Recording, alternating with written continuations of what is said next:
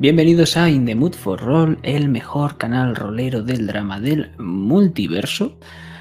Y hoy, ¿por qué estamos solos? Pues porque vamos a hacer sesión privada del bueno de Arthur. ¿Que ¿Quién es Arthur? Pues un personaje de Raven, una campañita del legado de Gusano que la ha escrito mi pana, que estará eh, a mi izquierda, no lo sé dónde estarás, lo siento. Este jueguito es de Daniel Espinosa y Shadowlands y no lo estoy repitiendo para nada. Y como siempre tenemos a la voz más tenebrosa y sensual. ¿Qué tal estás, Jack? Pues buenas noches, buenas tardes. Muy bien, la verdad es que estoy bastante bien. Tenía muchas ganas de jugar esta sesión desde hace bastante tiempo. Hoy van a pasar cositas. Ya lo veis por el nombre, ¿no? no, sé qué nombre le habremos puesto, pero sesión privada, Arthur, solo, nombre en clave, anatomía de Grace, que pase lo que tenga que pasar. Y, y la verdad es que tengo muchas ganas de jugar.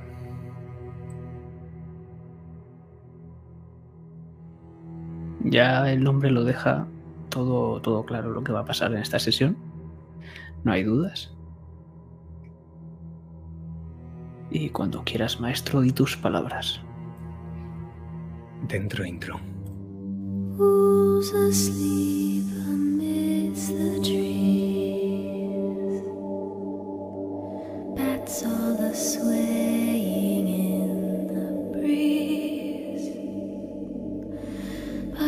soul lies anxious, wide awake,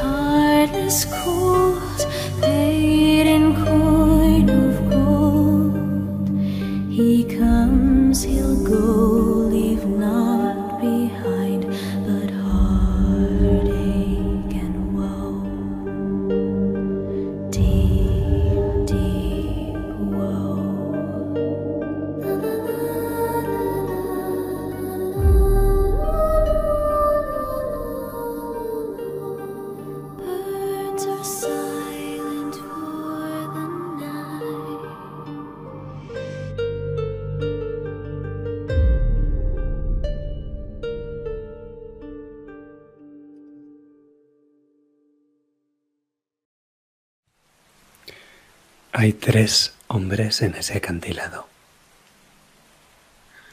El viento sopla con fuerza y nosotros lo oímos conforme los rayos restallan en la lejanía. Apenas hay niebla esta noche, pero la hay.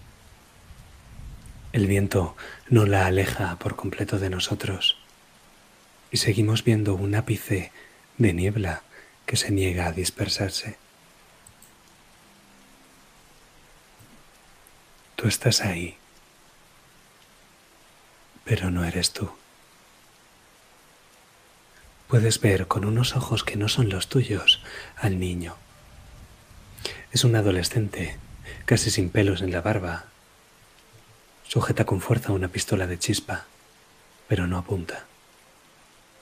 Mira a un lado y a otro sin saber bien qué hacer. Solo te mira. Te mira a ti. Te tiene miedo. Ves a un anciano también, formando el último vértice de este triángulo que sois los tres hombres al borde del acantilado.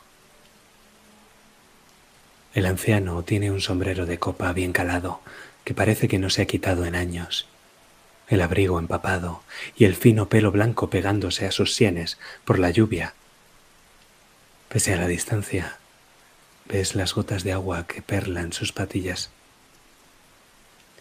El niño no está hablando, pero el anciano abre y cierra la boca, no para de decirte que eres un monstruo, que eres un asesino, que al fin muestras tu verdadera naturaleza.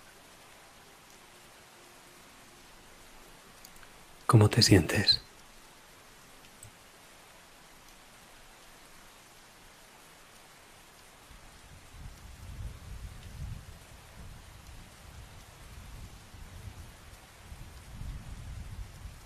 con algo de culpabilidad.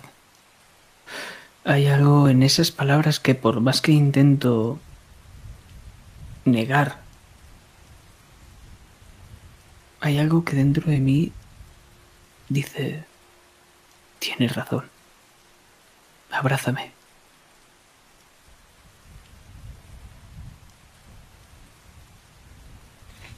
Ves el carruaje, cómo se aproxima desde la distancia y cómo intenta escalar ese escarpado camino que hay hasta la cima del acantilado. El viento se lo está poniendo muy difícil y los caballos no dejan de dar resoplidos. Sabes que no llegarán a tiempo. Sabes que tu tiempo de vida ha terminado. Ahora solo te queda una opción. Solo queda esa última cosa ese último sacrificio. El libro lo dejaba bien claro. Hasta eso tienes que darle.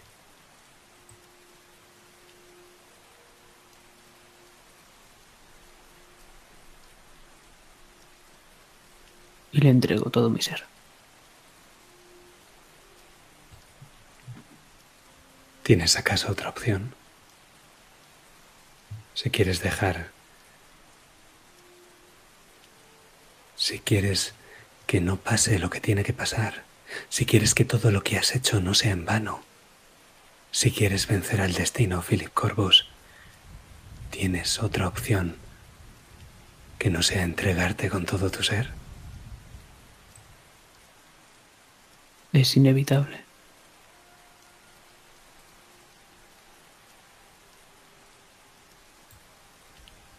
despiertas.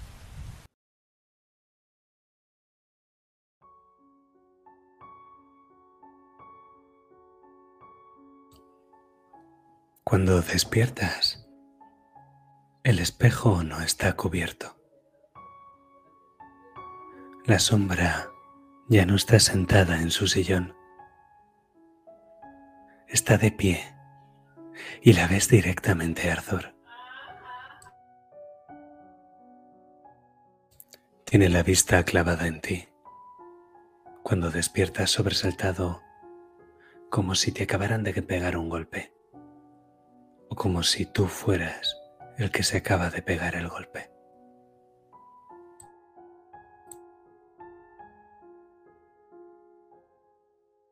Y ahora el escalofrío no me recorre por ver a la sombra, lo que hace que me recorra por toda la espalda ese escalofrío es que estoy viéndole esos ojos cuando estaba en esa forma espectral y no sé si es que lo sigo viendo o es que me hago a la idea.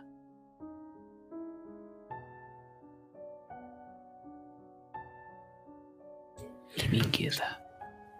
Sigue sin tener ojos, Arthur. Es como si hubiera un vacío ahí como si fuera tan borroso o que realmente no hubiera nada.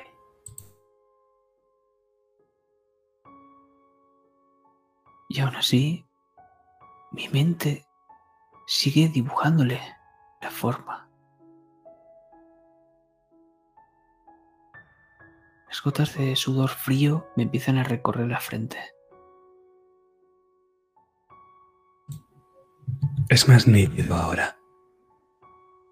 Le dibujas la forma de los ojos, de unos ojos que no están. También le dibujas las líneas de la barbilla. Una barbilla fina y huesuda, como la de un esqueleto. Dibujan su mandíbula, la que antaño fue un hombre. Está flotando. El espejo es de cuerpo entero y no le ves los pies si los tuviera, pero aún así te das cuenta de que flota. Está ligeramente por encima del suelo y está completamente cubierto por una túnica, una sotana de color negro que la primera vez que lo viste confundiste con una mancha.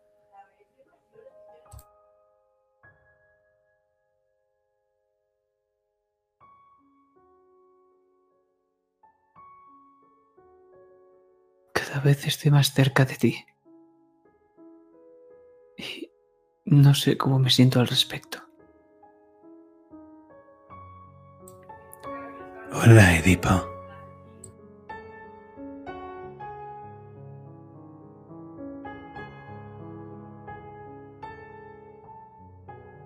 Tu contorno ahora es como si fuese algo más que una silueta. Soy mucho más que una silueta, Edipo. Lo sabes.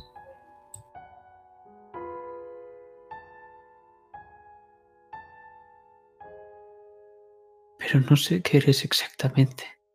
¿Quién eres exactamente? Ya lo sabes. Soy la muerte. Soy Tiresias. Soy la voz de la verdad, del pasado y del futuro.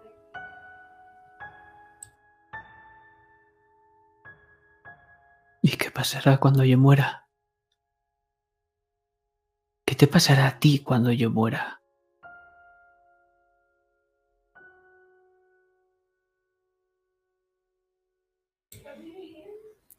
Déjame mostrarte algo.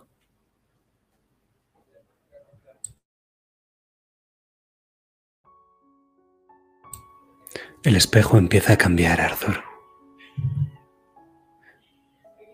De la superficie del cristal desaparecéis tú y la sombra, y ahora ves una imagen muy distinta. Es Gabriel. Está sentado en el escritorio de su estudio, rodeado de libros y escribiendo. Está escribiendo anotaciones en los márgenes de los libros y también tomando apuntes en una hoja nueva de pergamino. Tiene pluma y tinta a mano y lo que parece hacer es estudiar un cuaderno, uno que reconoces. Pero más que llamarte la atención, lo que hace es el propio Gabriel el que te llama la atención. Está mucho más débil, está cambiado. Ves ojeras, ves sus venas azules marcadas en su piel pálida. Ni siquiera tiene la fuerza como para sujetar su pluma, así que al final la pluma cae y la tinta acaba derramándose sobre el papel, arruinando su trabajo.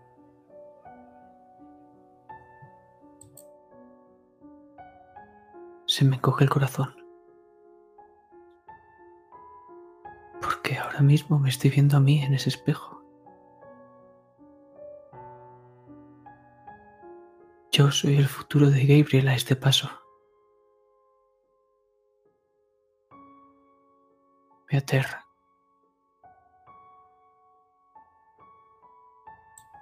Y mientras piensas eso, ves como la mano de Gabriel acaba desvaneciéndose sobre el escritorio.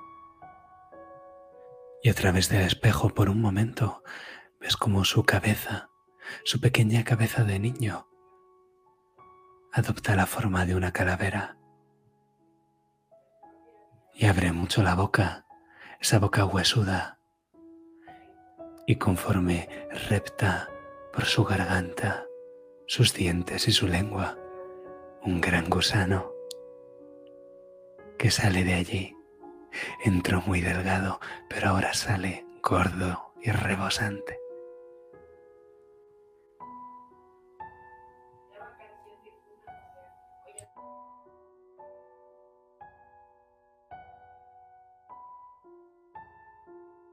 Miro al espejo con firmeza. Soy el portador de la muerte, ¿no? Entonces esto si quiero puedo evitarlo. Sí, Edipo. Esa es la conclusión. Eso es lo que tienes que pensar. Sabes que la muerte es inevitable. Sabes que la muerte llega para todas las criaturas. Pero aquel que la porta puede ir más allá.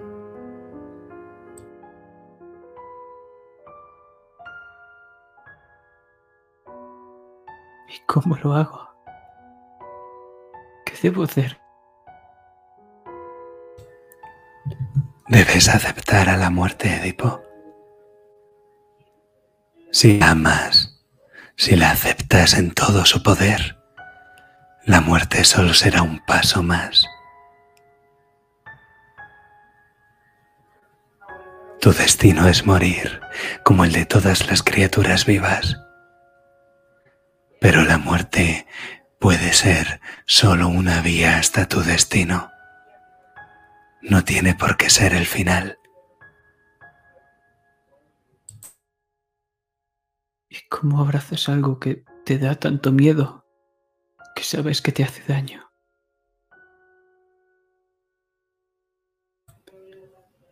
Por deber. Porque sabes que es la única forma de salvarlos a todos.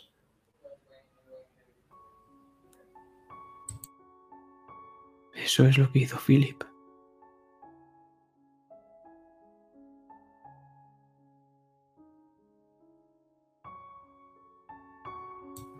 Sí, Edipo. Vas comprendiendo.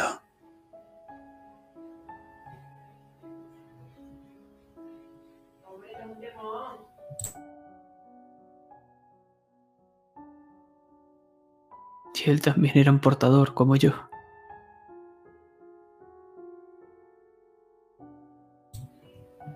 Así es.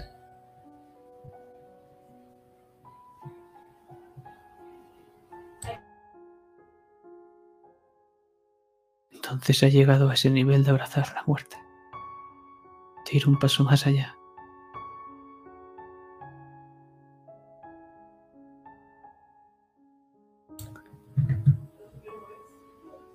Philip Corbus fue demasiado débil.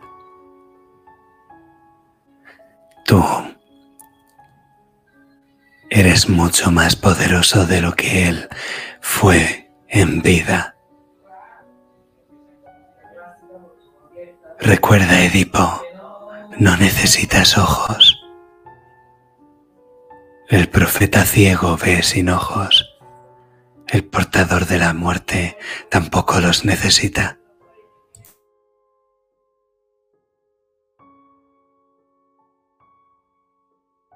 Y entonces lo que hago es cerrar los ojos.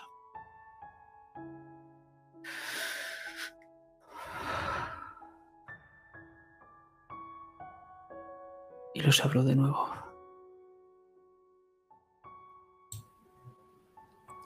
Y los abres para ver cómo la sombra está sentándose en el sillón y en la línea de su mandíbula percibes cierta satisfacción.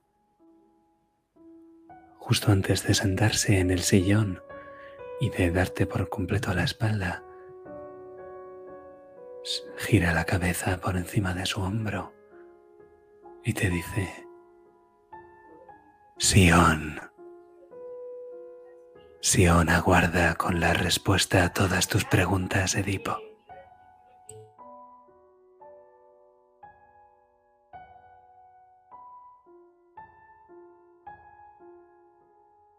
Entonces tendré que ir allí. Es inevitable.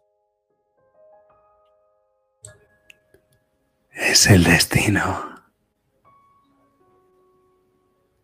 Y la sombra termina por sentarse.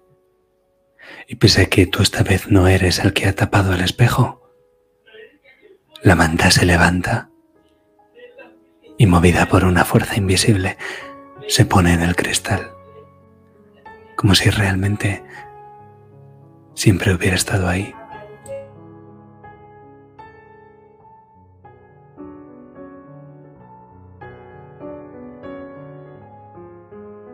Y esta vez ya no me corre ningún escalofrío. Sí que me sorprende verla, esa tela, cómo se mueve sola. Pero algo dentro de mí está cambiando.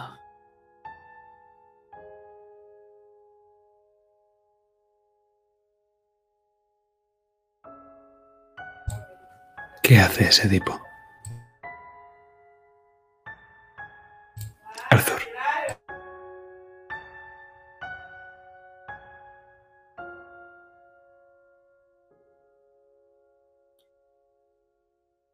Primero, antes de ir a Sion, tengo que buscar respuestas.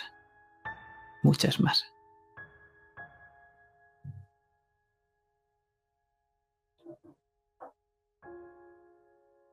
Me he visto con mis mejores galas, ya que voy a visitar a una persona importante.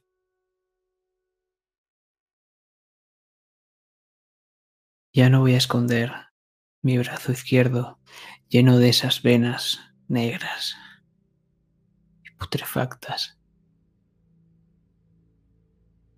Llevo el bastón de Stephen con orgullo.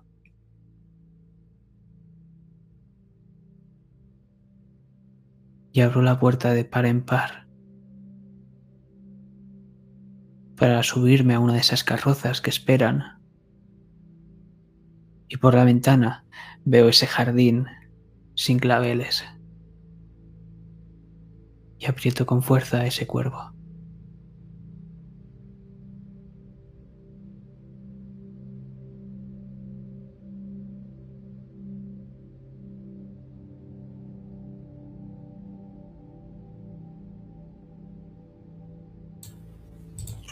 Es que el Hospital del Sagrado Corazón de Rebecca User es el edificio más alto y más grandioso de todos los que hay en el barrio de Cuentas.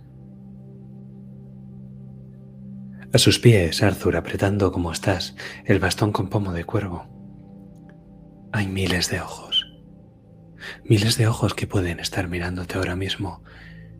Y no todos, pero sí muchos, serán espías de los User.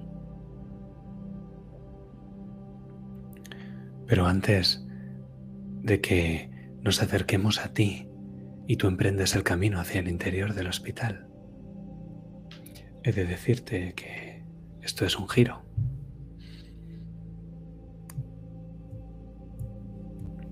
Uno peligroso. Son tres dados de niebla. La amenaza es, por supuesto, que te vean entrando en el hospital y que los user tomen medidas al respecto. Así que dime, ¿cómo vas a afrontar este giro?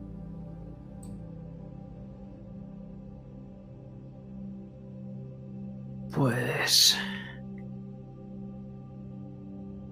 Yo creo que esto lo estoy haciendo de una forma pasional totalmente. Estoy con el bastón de Stephen. Estoy enseñando esas venas negras que no sé si la gente está más atenta a ese bastón o a mis venas.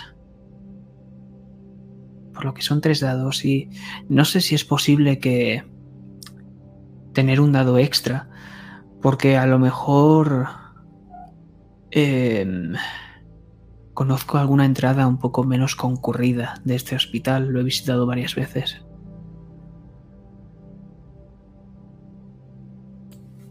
Venga, vale. Te doy un dado ahí. Serían 4 contra 3. Vale. Cuatro corvus. O sea, tú y me voy a fiar de ti por completo. ¡Hostia! No te lo vas a creer. Tres gatos y cero cuervos. Me lo creo porque. Porque te creo siempre. Muy bien. Pues... Pues entonces dime, ¿cuál es esa entrada secreta y qué es lo que te encuentras en el hospital? La escena es toda tuya.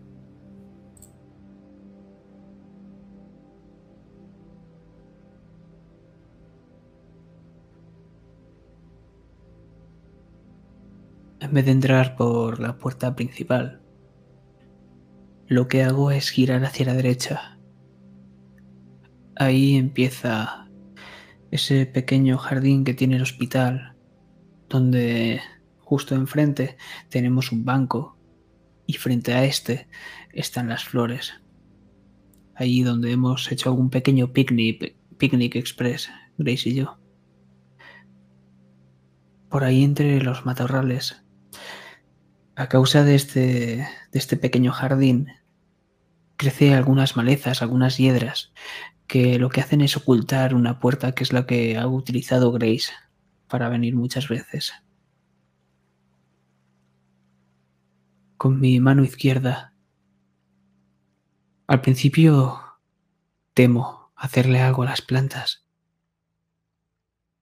pero cuando la cojo, la hiedra y la separo, veo que no pasa nada. Miro mi mano por un momento y no sé por qué, pero esbozo una sonrisa involuntaria.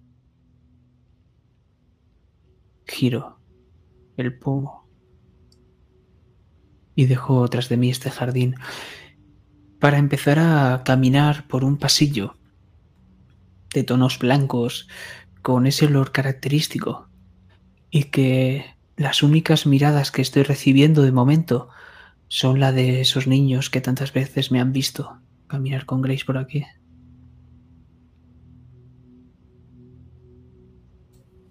Pero las cosas han cambiado, Arthur.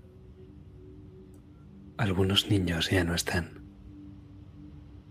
Hay muchos enfermos también, tumbados en sus camitas, apenas sin fuerzas para coger las pinturas o los juguetes de madera que están por el suelo.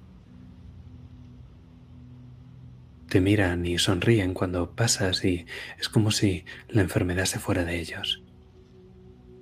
Pero aún así lo notas.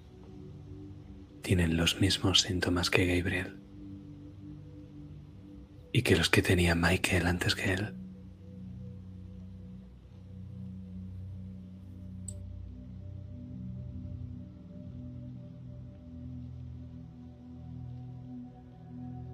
Me rodillo ante Timmy, ese chaval pelirrojo con algunas pequitas y con esa cara totalmente pálida y huesuda, y le acarició el pelo revoltoso con mi mano izquierda.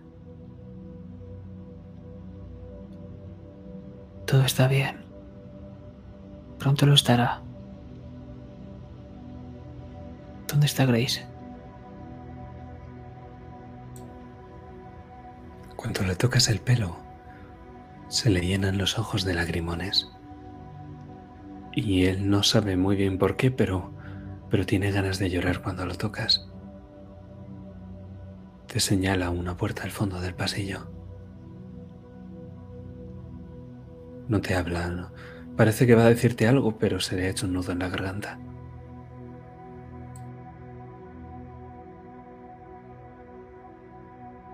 Y yo lo miro con una sonrisa de una manera muy tierna.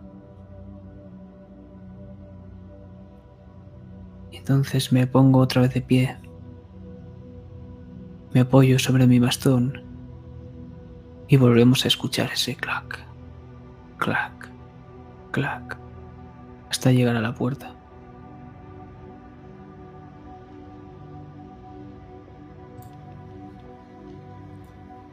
Está entreabierta, Arthur.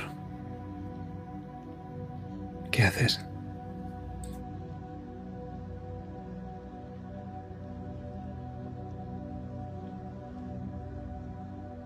Pego la oreja. Pero al no estar acostumbrado del todo a este bastón, lo que hago sin querer apoyar de más el peso y con el hombro le doy un pequeño golpe que hace moverse la puerta y chirriar un poco. Y ahora me da vergüenza entrar. Entonces la puerta se abre de golpe.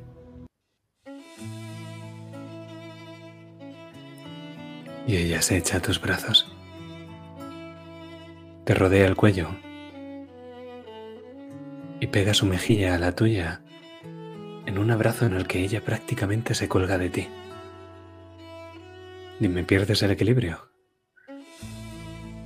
Por supuesto.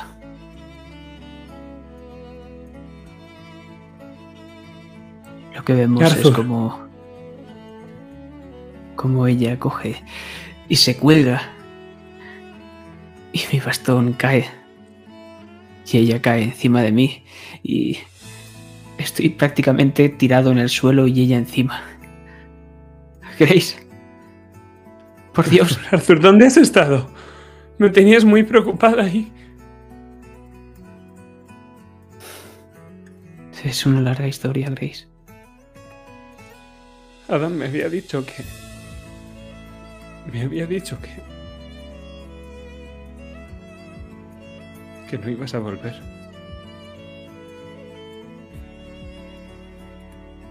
¿Alguna vez te he dicho que no lo iba a hacer? Arthur, pensaba que te había perdido.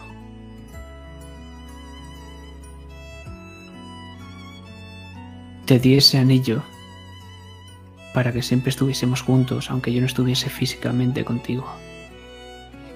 Para que siempre pudieses recordarme.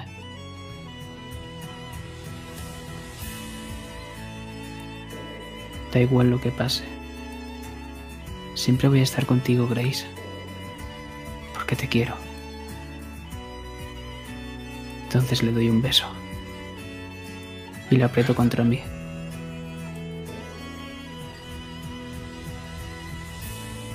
Arthur te echaba mucho de menos. Te he echado mucho, mucho de menos.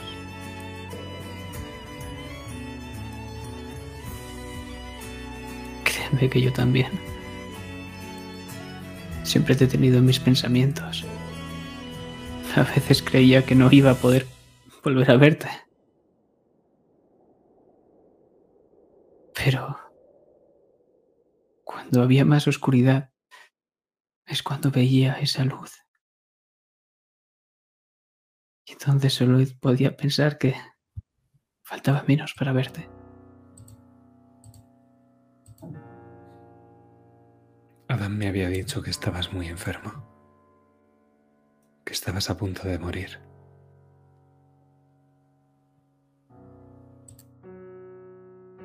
Y lo estoy. ¿Qué? Le enseño mi manga remangada, mis venas negras. Está avanzando. No es posible. Tu afección era pulmonar, no sanguínea.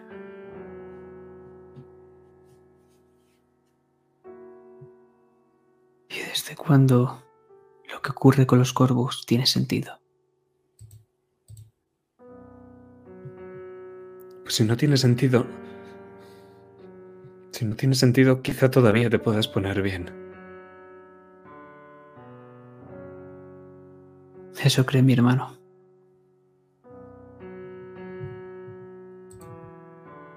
Yo también.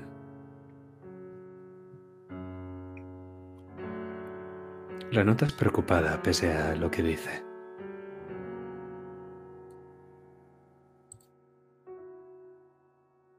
Lo sé.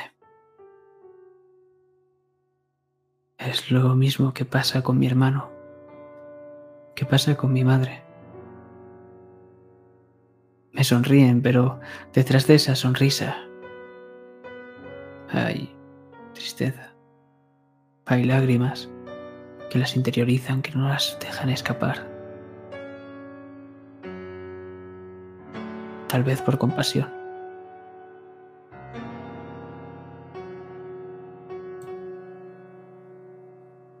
Arthur. Lo siento. No tienes la culpa, Grace. No tienes la culpa de nada. Lo sabes. O sea que no te disculpes. ¿Vale? Vale. Vale.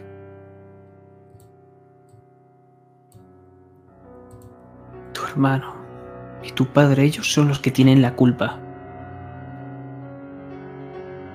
Ellos son los que han antepuesto su odio hacia nosotros, hacia los corvos. Y han hecho lo posible para molestarnos, para intentar que desaparezcamos.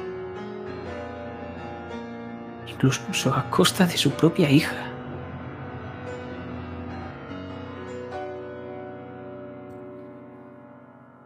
Arthur, tengo que contarte algo. ¿Qué ha ocurrido? No creo que puedas hacer nada, pero... Pero de verdad que ya no sé a quién acudir. Créeme Creo- que los corpus podemos darle la vuelta a todo. Ya. Eso no hace falta que lo digas.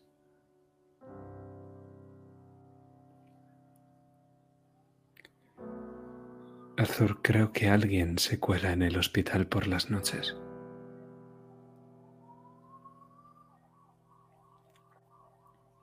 Es una sensación que tengo. Desde lo de Michael. Desde que él se escapó, los niños tienen pesadillas. Todas las noches. Al principio solo era uno, dos, pero creo que hay un patrón. ¿Qué patrón?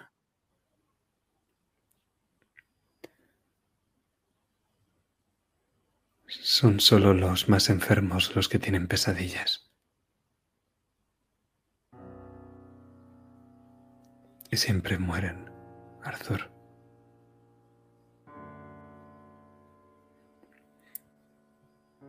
¿Recuerdas a Lisa?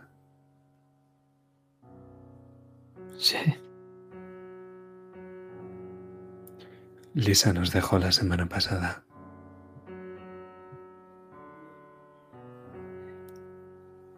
El día antes de... Me dijo que soñó con que alguien los...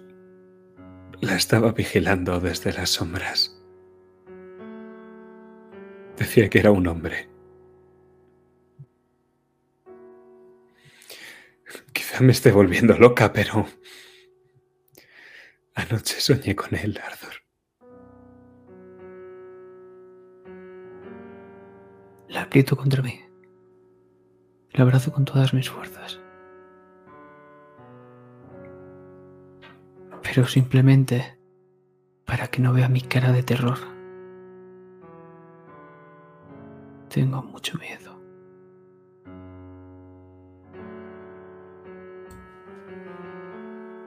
No sé a quién acudir. Adam nunca me creería. Adam nunca se cree estas cosas. Y papá Papá me sacaría de aquí. Y no puedo estar lejos de los niños. Ahora me necesitan más que nunca.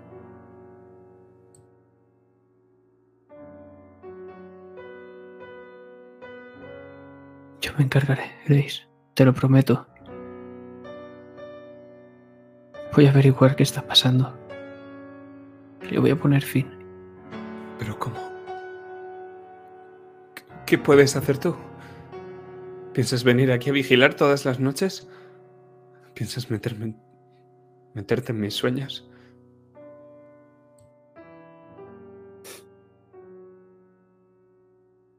Haría cualquier cosa.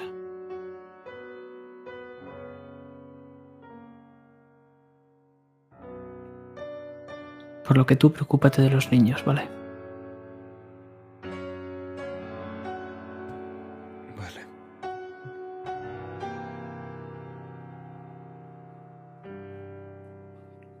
Miro por la ventana. Estás mirando por la ventana y ves que no hay grandes aglomeraciones de gente como la otra vez. De hecho, todas las ventanas de esta calle del barrio de las Cuentas están cerradas y apenas se ve a gente por la calle. Como si hubiera sucedido una catástrofe. La gente ha empezado a tapiar las ventanas. Arthur, hay algo más.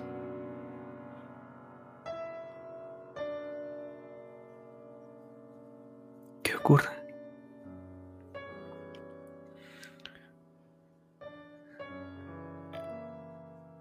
Hice todo lo posible, de verdad. Intenté convencerlos, incluso me resistí, pero me lo han quitado.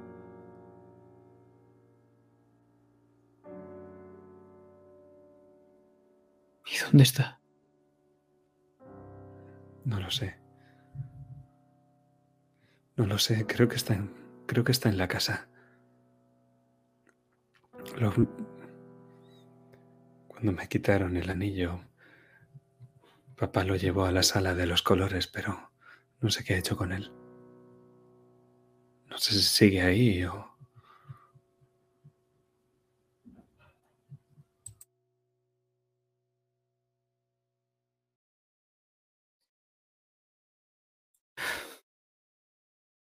Tengo que pedirte un favor. Claro. Padre o tu madre deberían de tener una especie de diario.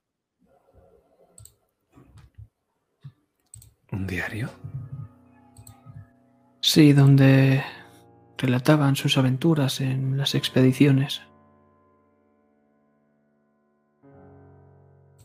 ¿Expediciones? ¿No lo sabías? No. De la sociedad de exploradores, dices. Sí.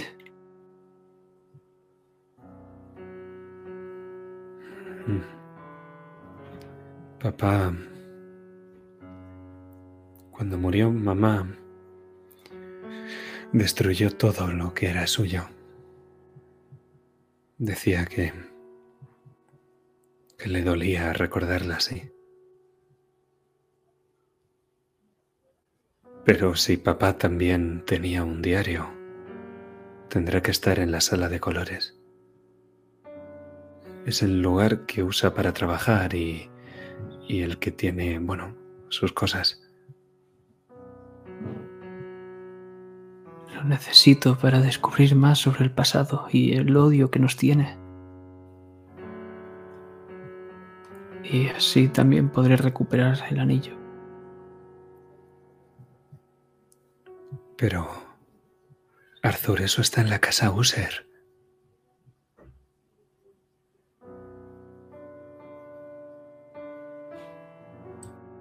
Ya va siendo hora de que un cuervo entre. Arthur es muy peligroso. Ya es bastante arriesgado venir aquí. ¿Qué pasa si te descubren allí? Papá tendrá todos los Lo motivos mismo. para encerrarte o, o para, no sé, expulsaros de Raven. Lo mismo que si me quedo de brazos cruzados.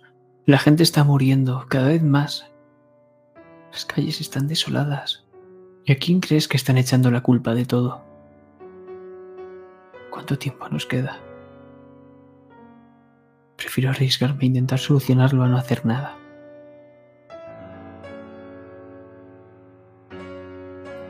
No quiero que te pase nada, Arthur.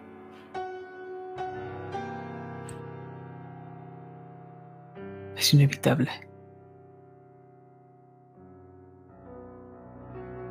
Pero ya he frustrado los planes de tu familia con casarte.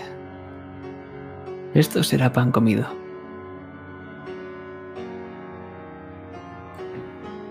Vale, pero no puedes entrar por la puerta principal. ¿Por dónde entonces? Cuando éramos niños, Adam me enseñó otro modo. Parece sacado de un, de un cuento o algo así. Se da la vuelta y coge una pluma y rápidamente, como la moja en el tintero, escribe algo en un trozo de papel y te lo tiende. Escribe una frase, dobla el papel y te da el papel doblado.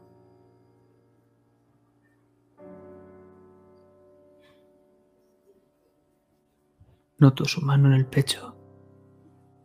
La pongo. Pongo mi mano sobre la suya. Se la acaricio por un momento y cojo esa nota y me la guardo en el bolsillo.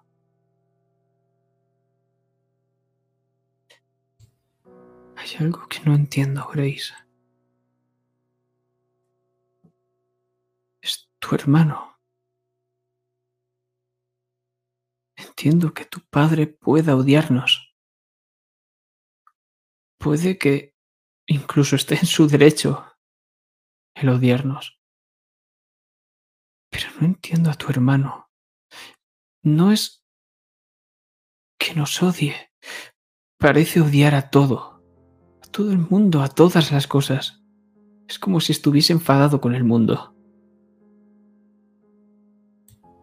Excepto con ella. No lo odia todo.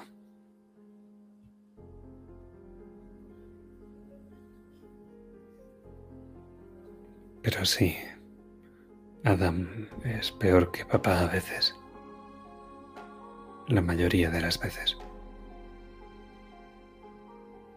Ten cuidado con él, Arthur. Adam no es un hombre cualquiera.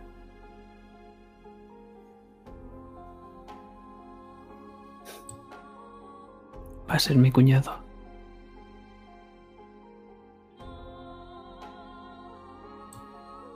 No es un hombre cualquiera. Ella se sonroja y va a contestarte cuando la puerta se abre de broces. Señorita User, señorita User. ¿Qué pasa? ¿Qué pasa, Timmy? Acaba de llegar. Y entonces los colores que le estaban subiendo a Grace a la cara se detienen y se pone pálida. Y casi puedes escuchar cómo sube las escaleras del hospital, un paso indistinguible. ¿Qué haces, Arthur? Tienes tiempo.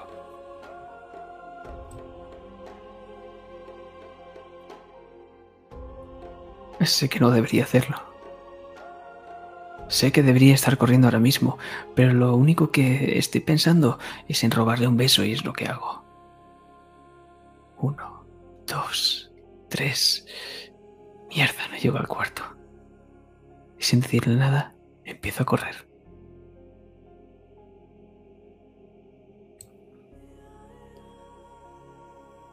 Y te vemos salir por la puerta haciendo ondear tu abrigo negro del que no te has puesto las mangas y como Grace, todavía aturdida, sacude la cabeza. Y el niño que le pregunta, Señorita User, ¿así se hacen los bebés? Y fundimos en negro.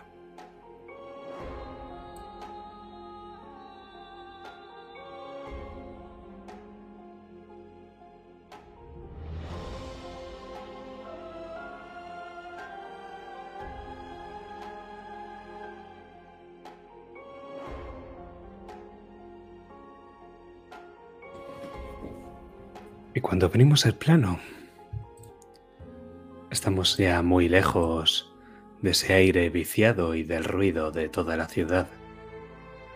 Y es que enfrente de nosotros, la casa User se alza imponente en el silencio. Lo que vemos es una mansión tan solemne y tan poderosa como la Corvos. Los cuervos se esconden en su fachada y sobre ella podemos ver antiguos emblemas familiares, con las distintas versiones del escudo de los User a lo largo de los siglos. Una mujer con el rostro vendado. Pero lo que más llama la atención de la mansión, de la casa User, no es su grandiosidad, sino su decadencia. Este palacio gótico da la sensación de ser completamente inestable, como si fuera a desplomarse con la próxima ráfaga de viento. Las ventanas son tan altas y tan estrechas que apenas parecen mantenerse en sí mismas. Los arcos son en punta, afilados, como si cortase el mero hecho de mirarlos.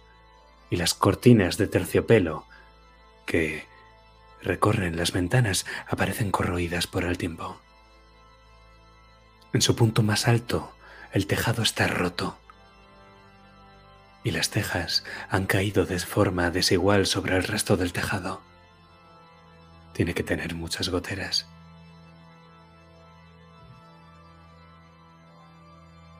Pero es ahora mismo la casa User lo que tienes frente a ti conforme escuchamos cómo pisas las hojas secas del camino que te lleva hasta allí, del camino que se aleja del cementerio olvidado y de la parroquia del padre Renel hacia el punto más meridional de todo Raven, el lugar donde se encuentra esta casa. El jardín que pisas en algún momento fue hermoso, Arthur, pero ahora es como si estuviera enfermo. Nada crece aquí, ni siquiera la muerte.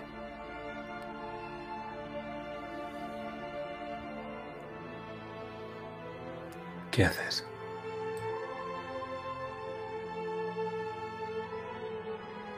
Saco esa nota del bolsillo y la abro.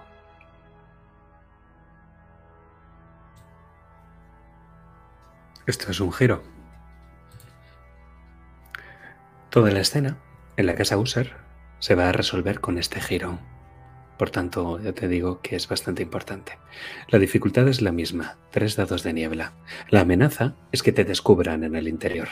El giro, quiero que lo entiendas, la escena va a ser desde tu propia entrada en la, en la casa hasta que salgas de ella o hasta que ocurra un acontecimiento dentro de la casa que suponga otro giro. Por lo general, que tú seas el que lo provoque. ¿De acuerdo? Por ejemplo, si eliges matar a Lord User, será otro giro distinto. Vamos allá. Pues... Lo que voy a hacer es... con la ayuda que me ha prestado Grace para entrar, voy a tirar por racional. Voy a estar intentando ir sneaky, ir sigiloso, e ir mirando, eh, siendo precavido. Si me tengo que tomar unos minutos para ver si hay alguien dentro, si hay alguien cerca, me los voy a tomar. Voy a ir pausado.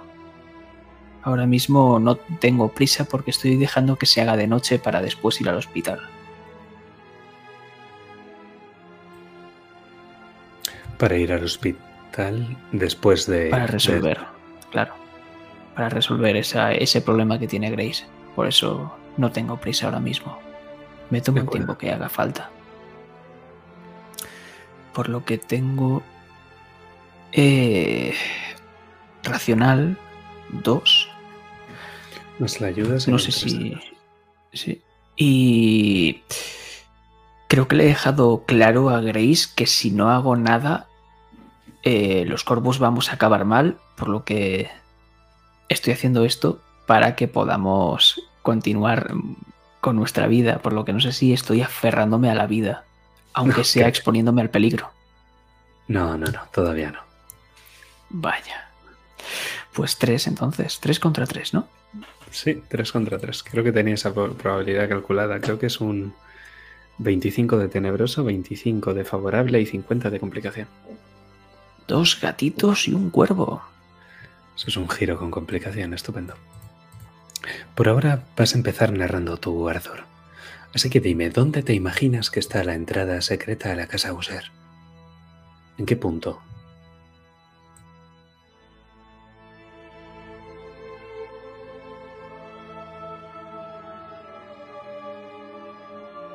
Está donde están esas tejas que estaban caídas con muchas goteras.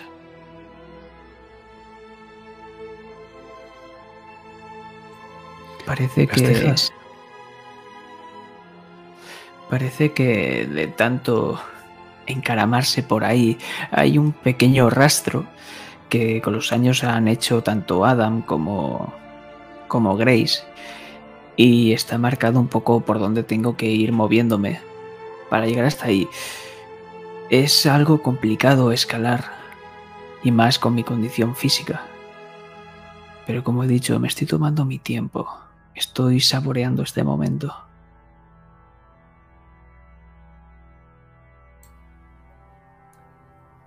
Está casi cubierto por las tejas caídas, pero cuando llegas a un punto donde puedes poner pie, ves una estatua, una estatua que hay representada en la propia pared.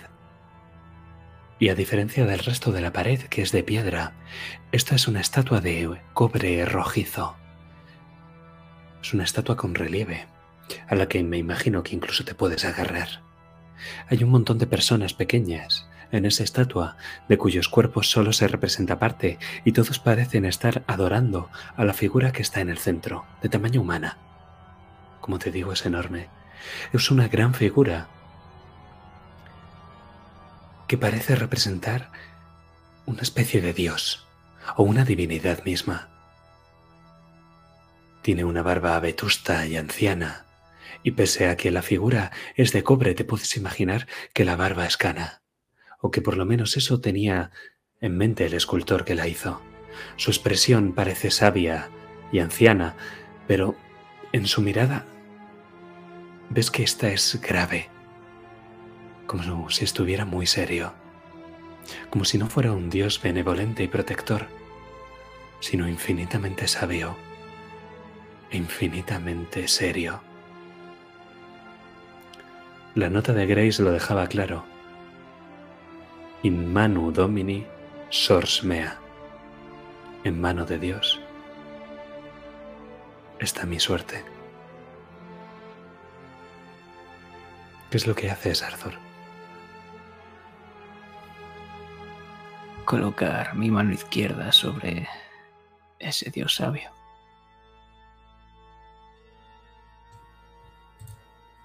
Entonces lo que vemos es como la figura de cobre que tiene su brazo extendido, extendido hacia quien sea que puede agarrarle. Casi parece moverse cuando tú, Arthur, coges su propio brazo y apoyándote en él, lo bajas, haciendo que la estatua se aparte hacia adentro y revelándote un pasillo oscuro. Y mientras me interno, dejamos atrás ese sonido de esa figurita como empieza poco a poco a resquebrajarse. Mientras ahora solo se escuchan mis pasos en la oscuridad.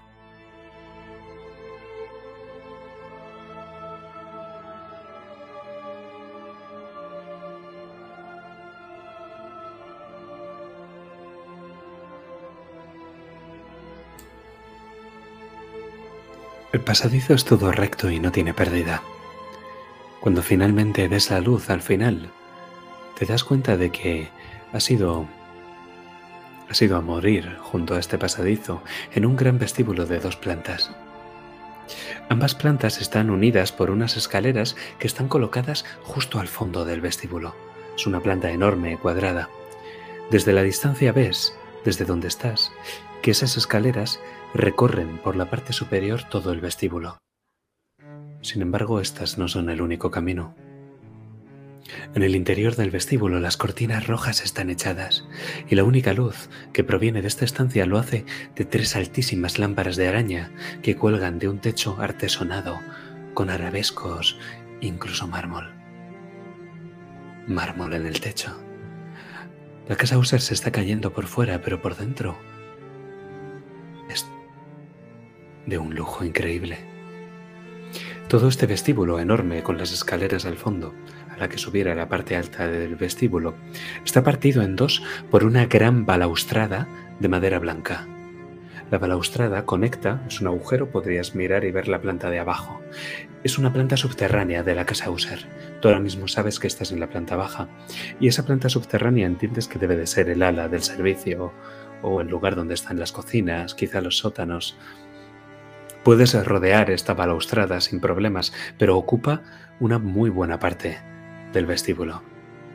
Para acceder a esta planta de abajo, ves una pequeña escalerita de caracol, también de madera blanca, como la propia balaustrada que conecta con esa parte de la casa. Ahora mismo tendrías tres opciones. Podrías subir por las escaleras del vestíbulo y rodearlo desde la parte superior. Podrías ir hacia la planta baja Podrías ir hacia la planta subterránea, yendo por todas estas escaleras de caracol al ala del servicio o lo que sea que sea. O podrías continuar en esta planta baja, porque justo al lado de las escaleras no es una puerta lo que hay, sino un arco. Y de ahí nace un nuevo pasillo que conduce a más estancias de la casa.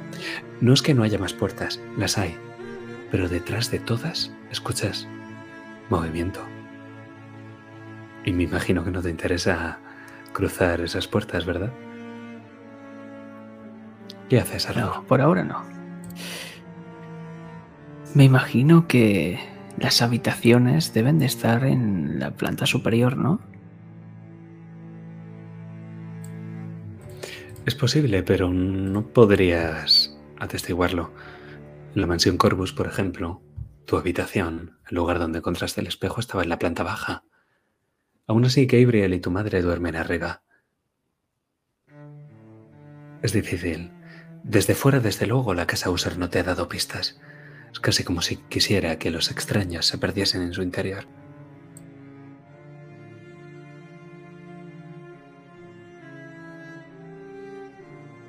Los Gorbus no tenemos lógica alguna, por lo que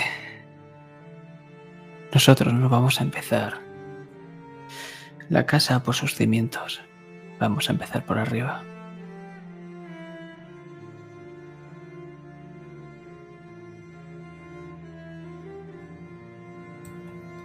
Entonces te imagino acercándote sigilosamente hacia esas escaleras. En esta parte de la casa el suelo es de madera de tarima, así que dime, ¿vas apoyándote con el bastón o aprietas los dientes y no lo haces? No solo los dientes, estoy apretando todo mi cuerpo, estoy en tensión.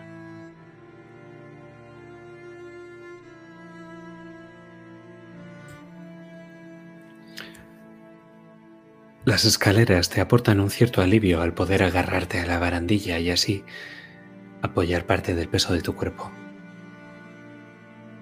No son muchos escalones, unos 20 quizá, y cuando subes, ahora mismo estás en la parte de arriba del vestíbulo y hay un pasillo que es cuadrado, un pasillo que rodea el vestíbulo por tres de sus lados, todos los que no son la ventana. Es un pasillo bastante estrechito. A un lado está esa balaustrada de madera de caoba y varios pilares, también de mármol, que sostienen el techo. Si ahora que estés en la parte de arriba y te fijas con atención al techo, sí que puedes ver algunas goteras. O por lo menos lo que serán goteras cuando empiece a llover. Estás ahora mismo en esa parte de arriba, Arthur. ¿Qué haces?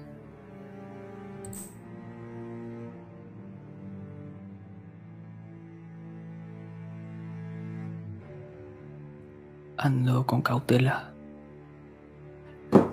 Me voy internando cada vez más. Pongo atención a todas las puertas, a, a todos esos pasillos que giran hacia una esquina. Hay solo uno. Es un pasillo corto, de hecho. Y está pintado en dos colores. Es muy extraño, es como si hubieran cogido ese pasillo y lo hubieran partido en dos. La parte de arriba está pintada de azul, de un azul de un tono pastel, y la parte de abajo está pintada de granate. En mitad de ese pasillo, justo cortando el juego de colores en el centro, hay una puerta, una puerta de cobre rojizo, como la estatua de la entrada secreta. Es una puerta maciza, remachada en cobre. Un monstruo. De esas que tienes que empujar con todas tus fuerzas para abrir. En el resto del pasillo, hasta llegar hasta aquí, hay muchas estanterías, libros de todo tipo que hacen incluso más estrecho el pasillo todavía. En su mayoría los libros están mal colocados, algunos incluso están tirados por el suelo o amontonados en pilas por el suelo. ¿Qué haces?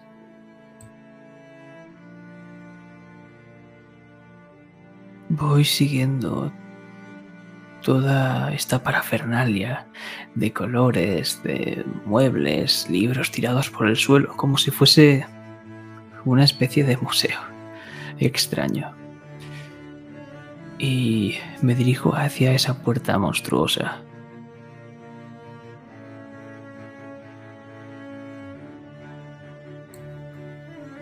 ¿La abres? No tiene cerradura ni nada que se le parezca.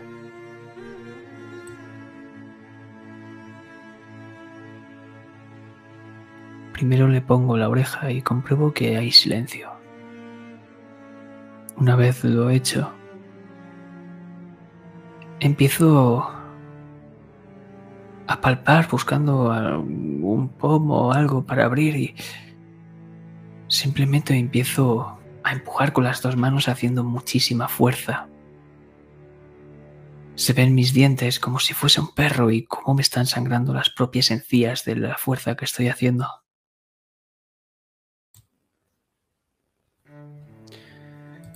Y de algún modo notas que pese a toda la fuerza que haces, la puerta no se abre más rápido por más fuerza que apliques, sino es más bien por la presión que ejerces. Cuanto más tocas de la puerta, más se abre. No tienes que esperar mucho tiempo hasta que se abre un hueco que es lo suficientemente grande como para pasar al otro lado. Pero entonces la puerta se cierra exactamente igual que se ha abierto. Y puedes ver cómo a este lado, en la nueva habitación donde estás, una habitación octogonal, la puerta que has dejado atrás ahora forma parte de la pared. Si te fijas mucho, sí que puedes ver el, las líneas que dibujan la puerta, pero no tienes ni idea de cómo volver a abrirla. Y lo que hago nada más pasar esta habitación es caer de rodillas.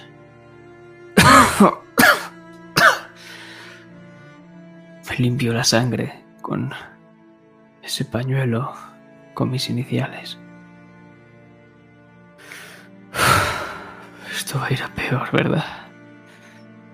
Empiezo a levantarme poco a poco, observando una visión panorámica toda esta sala.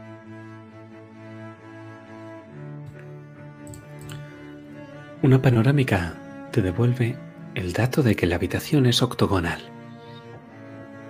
Y notas que no te daba la sensación de haber subido tanto, pero tienes que estar en una de las torres de la casa User. Sobre ti, justo en el techo, hay una cúpula de cristal, como la de un observatorio. La cúpula está mantenida por un armazón de metal dorado que se engarza hasta formar la figura de una cruz, una cruz latina. Pero lo que más llama la atención no es el techo, sino lo que más te llama la atención al hacer esta panorámica es que en cada uno de los lados del octógono que forma la planta de la habitación hay una especie de capilla,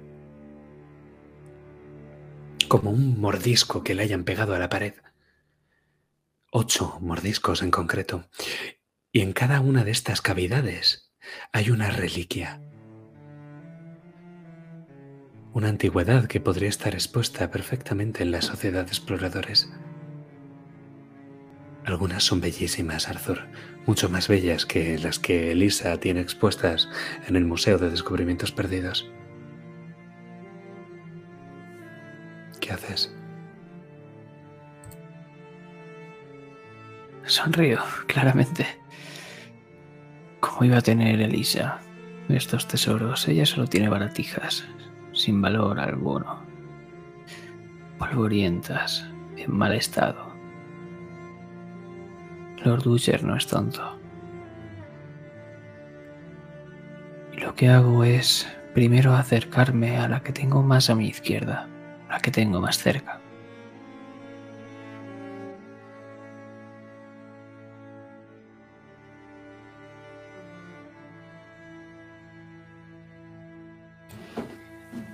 Dime tú, ¿qué es?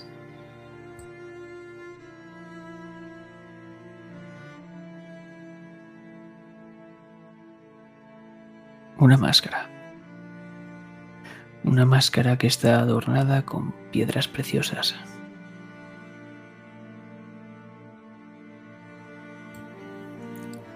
Es una de estas máscaras venecianas que solo dejan ver una parte de la cara, quizá que tapan de nariz hacia arriba, o es una máscara completa, para fundirse por completo en lo que sea que represente.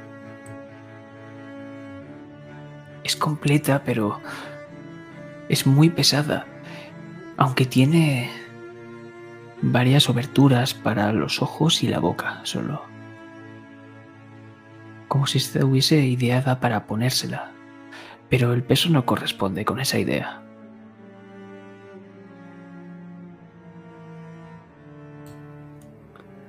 Ese es uno, uno de los ocho tesoros que User tiene aquí expuestos.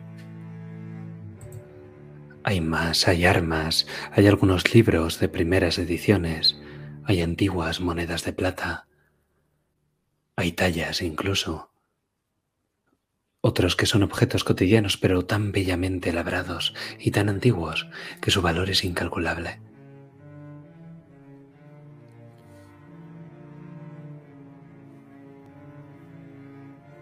Lo que pasa, Arthur, es que no tienes clara cuál es la salida. Está claro que por la puerta por la que has venido es imposible volver a cruzarla, al menos no abriéndola por medios normales. ¿Qué haces?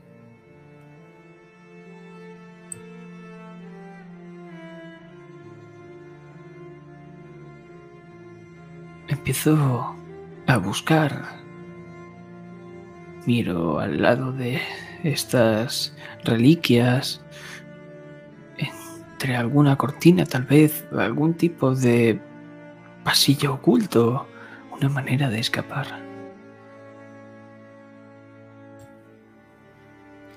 No es un pasillo oculto, sino son de nuevo unas líneas en la pared lo que te da la respuesta. Unas líneas que conforme las sigues, tapando parte de los cortinajes, unas cortinas rojas, esta vez no raídas, te das cuenta de que forman el marco de una puerta. Una puerta igual que la que acabas de cruzar, solo que esta parece que se abre hacia el otro lado. ¿Qué haces, Arthur?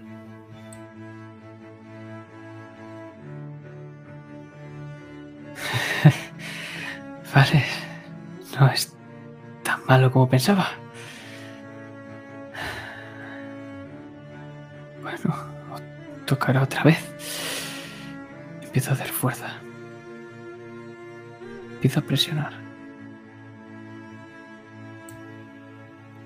¿Y vuelves a hacer fuerza exactamente igual que antes? ¿O pruebas otro método distinto?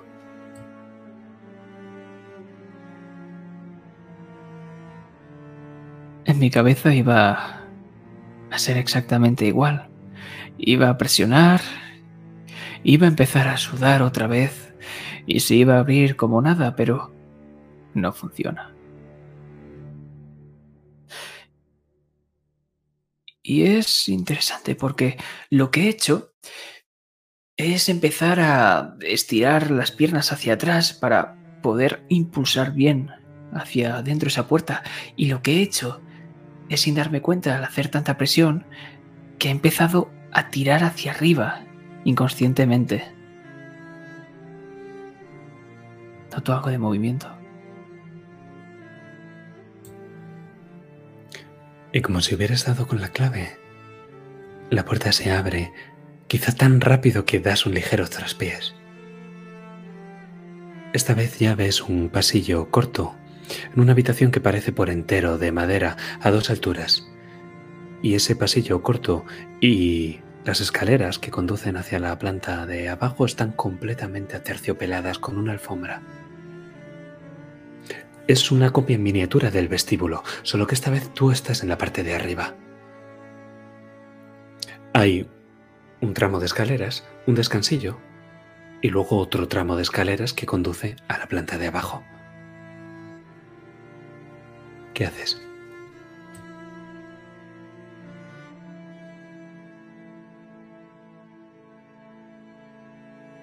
Voy a empezar a bajar. Creo que por aquí no queda mucha más cosa que encontrar. No hay más secretos. Por lo que emprendo el descenso al infierno.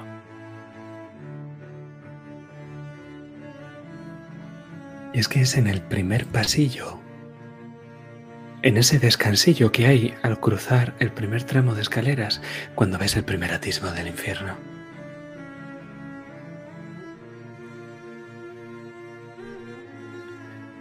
La sala tiene dos alturas, como te he dicho, pero son casi tan altos como el techo los dos cuadros que hay en ese descansillo.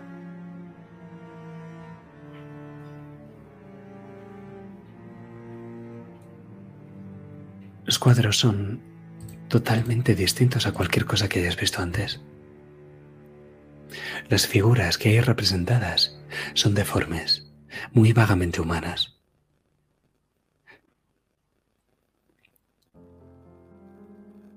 Pero están pintadas de color negro. Sobre un fondo, un fondo que es tanto azul como del color de la arena. Lo único lo único que entre, todo este arte tan abstracto te permite hacerte una idea de lo que estás viendo es la plaquita que a modo de leyenda está entre los dos cuadros. Una palabra. Zulu.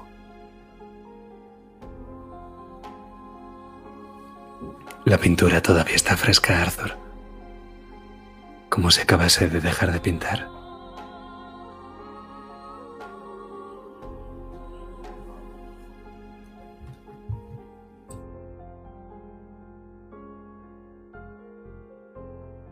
Y le paso por la parte baja mi dedo, el índice.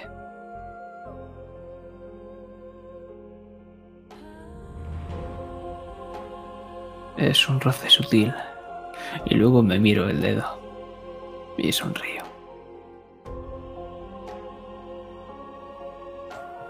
¿De qué color? ¿Negro, arena o azul? ¿De qué color te manchas el dedo? Azul.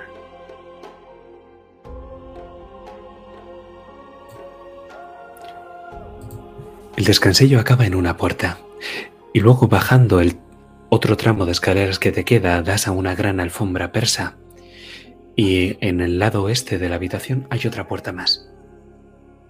¿Por cuál quieres ir?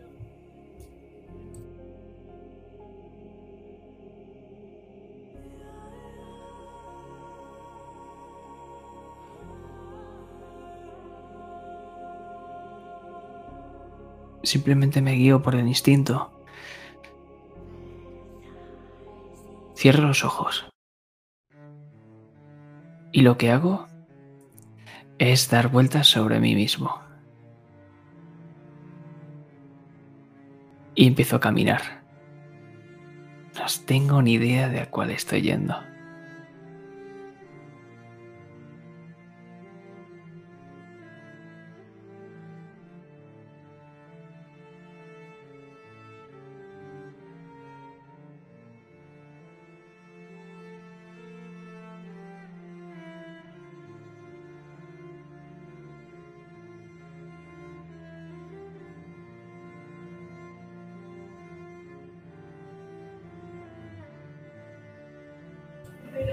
Pues dime, ¿cuáles? ¿Hay escaleras? ¿Te tropiezas acaso? ¿O, o vas todo recto?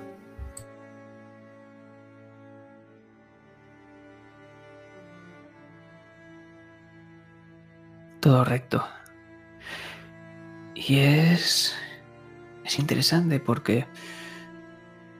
Al igual que arriba habían algunos libros tirados por el suelo, Aquí cuando me doy la vuelta antes de llegar a esa puerta, veo que habían varios objetos por el suelo tirados y no he pisado ninguno. Me quedo fascinado.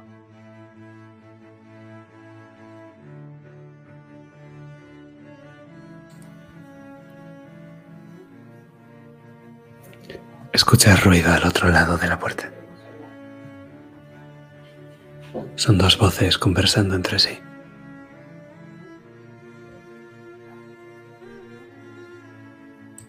Pego la oreja.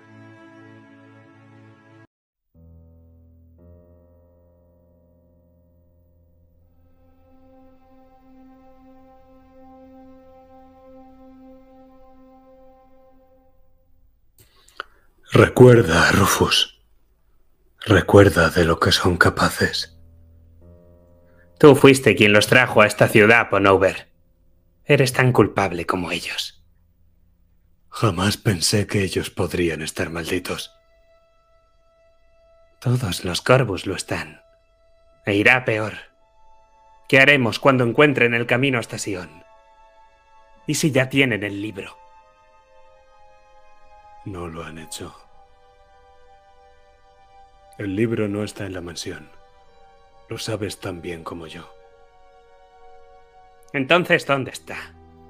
Y sí, lo escondieron en un lugar que solo ellos pudieron encontrar. Ella no era así, Rufus. Lo sabes. Marcela era la mejor de todos los corvos. No importa. Lo encontrarán tarde o temprano y entonces solo habrá una solución posible. No estarás pensando en... La serpiente Corvus tiene veneno, Bonover. Pero las serpientes son venenosas por su cabeza. Sin cabeza no hay serpiente. Rufus, ¿qué? Ella porta ahora el anillo de los Corvus, Bonover. Ya sabes lo que eso significa. ¿Eso intentabas mandándola allí? Arriesgado, Rufus, mucho. ¿Pensabas que el doctor Lee la mantendría allí encerrada? Esperaba un poco de solidaridad por su parte. Fuiste un iluso. Los Lee siempre han estado del lado de los corvos. Entonces buscaremos otro método. ¿Y si no es ella? ¿A qué te refieres? He visto la sombra de Philip Corbus en uno de ellos. Ah, el chico. No me preocupa. Morirá pronto. Al fin, la maldición de los Corvus se vuelve contra ellos. Siempre lo hizo Rufus. Bah. Además, le hice una promesa a su madre. Ya sabes que siempre mantengo mi palabra.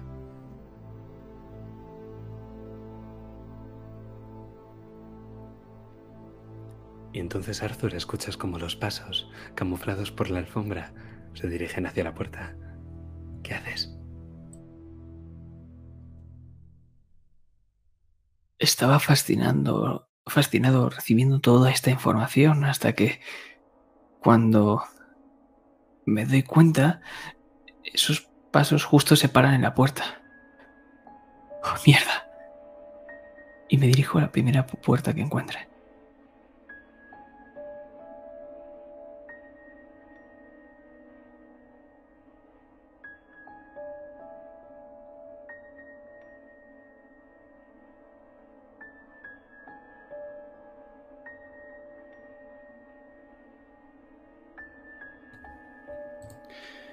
Esta vez no hay puertas, Arthur. Son más arcos y más arcos que te llevan hacia adelante. Escuchas como al otro lado ellos parece que se están dirigiendo hasta aquí.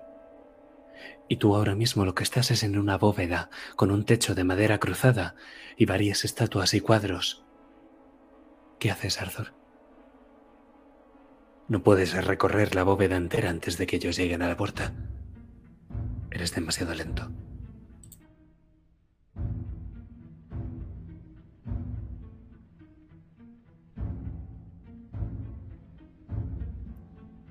Recuerdo lo que dijo Montresor.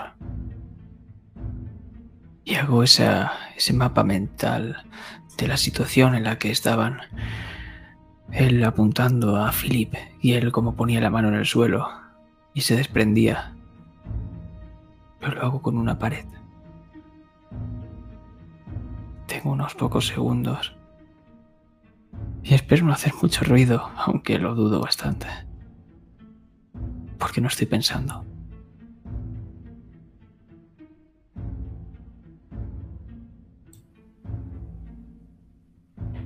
La pared se destruye a tu contacto y logra hacerte un hueco en el que puedes esconderte justo a tiempo para ver cómo la puerta baja a su picaporte y luego vuelve a su estado. Escuchas cómo las voces se alejan.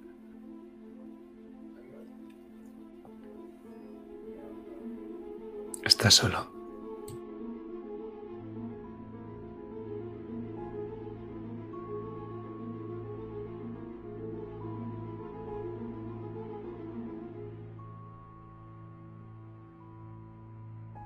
Momento creo que he hecho demasiado esfuerzo, pero No es así, no me siento cansado. No, es la vista. Veo menos. Mierda.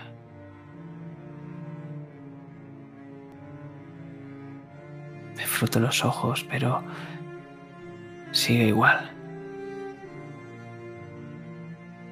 Lo veo ahora todo borroso.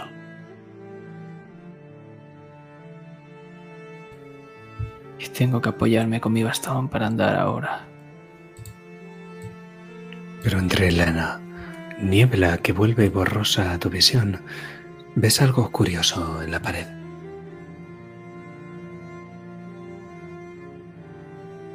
Es un cuadro de Grace. Está al final de esa gran bóveda que va hacia adelante y está completamente rodeada de estatuas y de cuadros. Hay cuadros incluso en el techo, en un techo con un de madera cruzada. Están colocados, no sabes muy bien cómo, clavados, dirías, al propio techo y miran a quien pasa por debajo de la bóveda. Es muy curioso, todo este lugar tiene los cuadros que hay situados en las paredes unidos entre sí. ¿Has visto alguna vez un árbol genealógico? Pues esto lo que parece son líneas de sangre.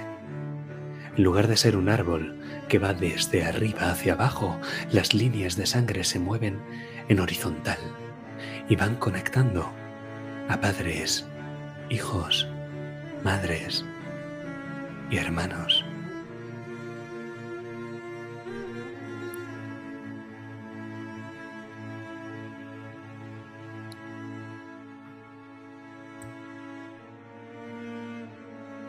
Entonces maldigo. Maldigo por no poder contemplar ahora todo este arte. Maldigo a mi maldición y maldigo a mí por utilizarla. Y maldigo a mis malditos ojos. Que voy a perder más.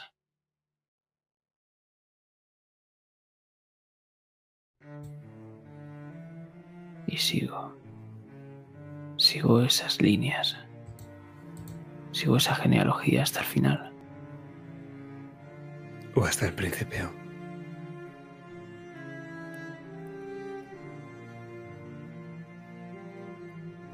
La mujer que lo comenzó todo. La mujer que es la gran matriarca de los User en un cuadro que tendrá que 200 o 300 años y es el más grandioso de todos. La bóveda acaba en un punto en el que se forma un arco que da el espacio suficiente como para dejar que ese cuadro tan grandioso se quede en la pared. Y tú tienes que pasar por debajo del cuadro para llegar al siguiente pasillo.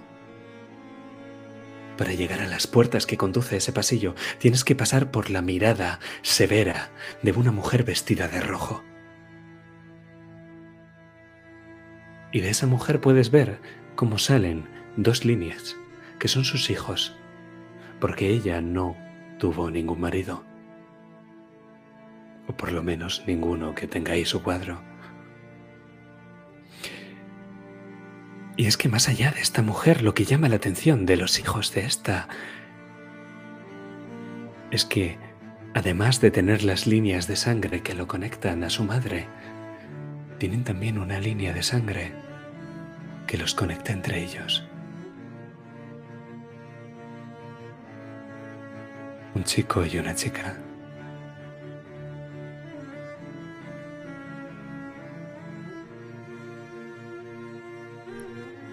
Y no es la primera vez que lo ves. Todas las mujeres User tienen dos hijos, un varón y una mujer. Todas y cada una de las veces Arthur se han casado entre ellos.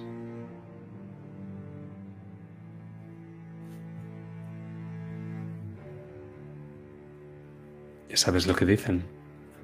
Todas las familias tienen sus propios cuervos. Y ahora quien está devolviendo esa mirada de desagrado, desaprobación, de repugnancia incluso, soy yo a ellos. No consigo verle bien, no consigo definir sus caras, pero sí sus ojos.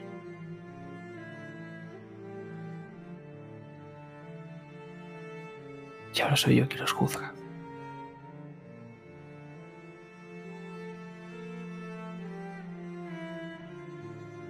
Y ahora solo tengo ganas de coger este bastón y partirle la cara a Adam.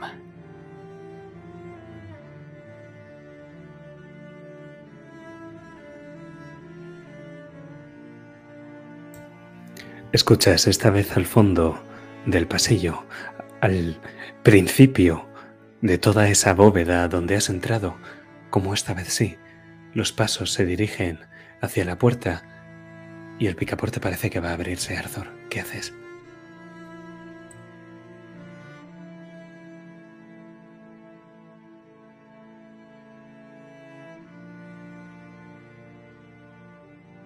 Intento esconderme.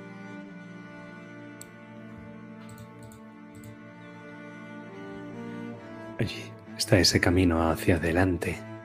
De hecho, no hay muchas más puertas, lo que hay son unos ventanales que hay en una parte de la bóveda muy altos, tan altos que no hay cuadros en esa parte. Y lo que está es ese arco por donde tienes que pasar debajo de Regina User, la matriarca de la familia, para llegar a un pasillo corto, lo, lo que sería una especie de descansillo, donde sí que hay más muebles.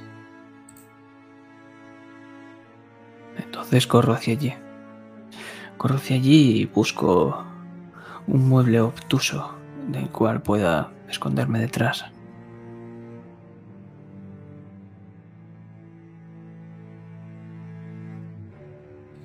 Hay, hay armarios en este lugar, dos, un tocador, un baúl.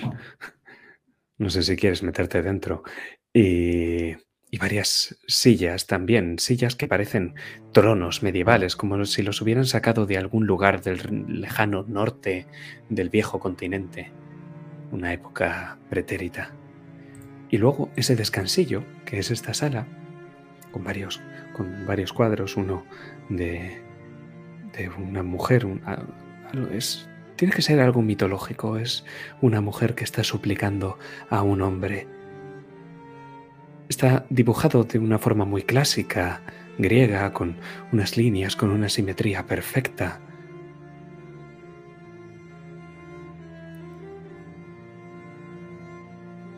Y este descansillo sirve para terminar la bóveda y un pequeño pasillo muy muy muy corto que conduce a una habitación cuya puerta está cerrada, pero ya por la puerta te puedes imaginar que ese lugar conduce a la sala de colores.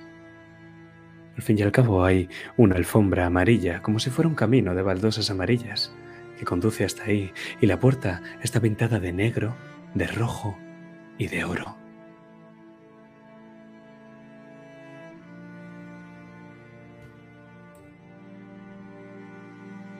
Lo que hago es ir detrás de ese baúl y por un momento apoyo la espalda contra él y aprieto con fuerza el bastón. Cálmate, Arthur. Eres mejor que esto. Eres mucho mejor que esto. Te lo dijo. Era mejor incluso que Philip. Puedo con esto. No voy a cometer esos errores. Cálmate.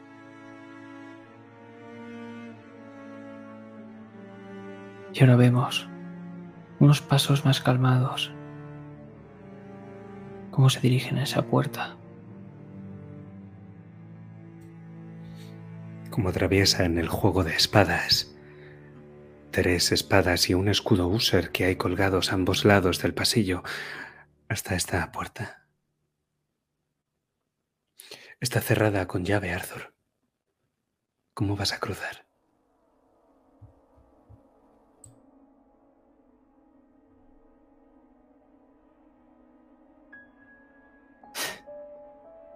Se enterarán de que he estado aquí por lo de antes. Por lo que ahora mismo, como si fuese una llave en mi dedo índice, lo que hago es empezar a introducirla por la ranura. Y a medida que lo hago, empieza a convertirse en polvo. Y la puerta se abre con un chasquido.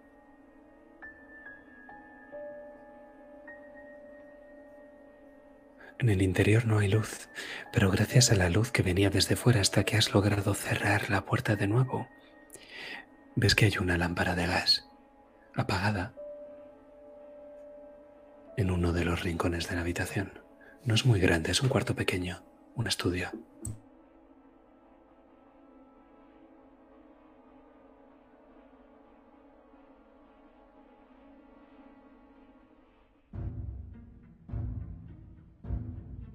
Abro uno de los cajones y mi primera reacción es empezar a vomitar.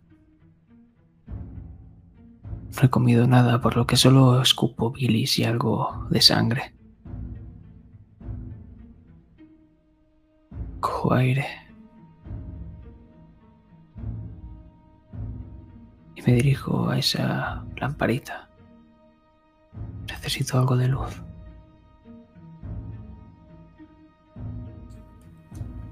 Cuando giras la llave de la lámpara de gas y se ilumina la estancia,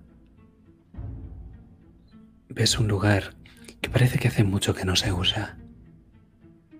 Los muebles son antiguos, están ornamentados, tapizados en terciopelo oscuro y con relieves de oro y plata, pero están muy sucios y cubiertos de polvo. Todo este lugar está cubierto de polvo. Las paredes, que tienen tapices, han sido muy bellamente tejidos, pero ahora están descoloridos, desgastados por el paso del tiempo. En uno de los rincones de la habitación, no sabes ni siquiera cómo cabe aquí, hay un piano, un piano de aspecto sombrío, que tiene tantas cosas encima que ahora parece que forma parte de la propia habitación. Pero lo que más llama la atención es esa especie de vitrina de cristal justo en el lado opuesto al piano. Y en él, en su interior, hay un esqueleto. Un esqueleto humano de tamaño completo, Arthur.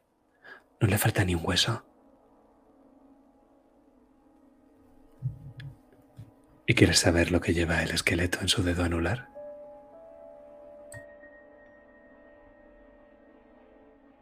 Me lo imagino.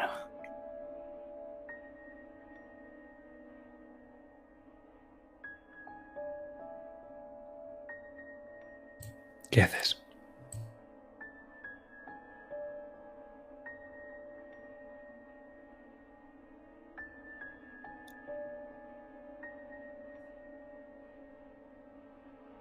Arranco directamente ese dedo.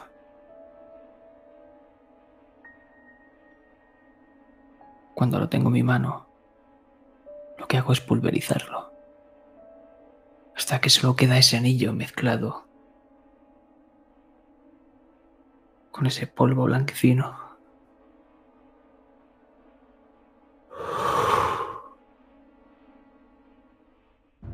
Y se mezcla con el polvo de la sala.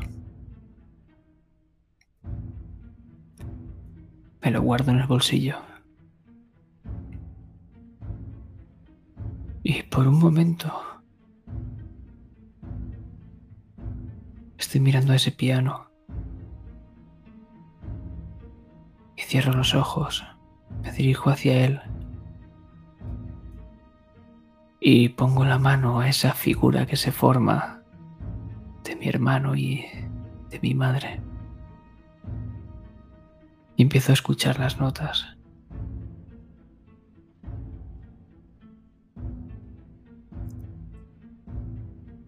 Pero cuando acerco mi mano y toco la siguiente nota, Noto como la cuerda de esa tecla ¡pa! se rompe. Y eso hace que despierte de ese trance.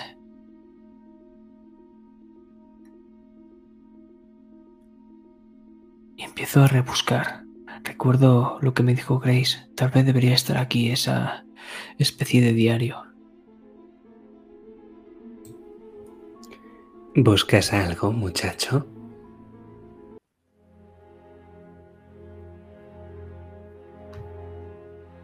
No me giro.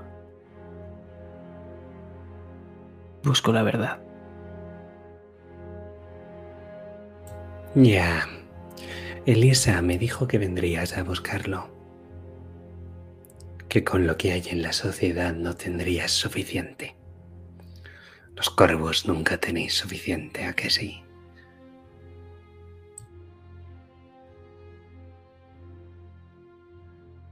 Veo que los Usher tampoco. Señalo con la cabeza a ese pasillo que da a los cuadros del techo.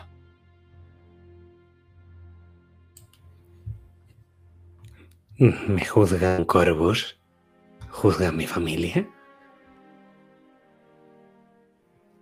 Tú primero me juzgaste a mí y a la mía. ¿No te gusta acaso tomarte de tu propia medicina?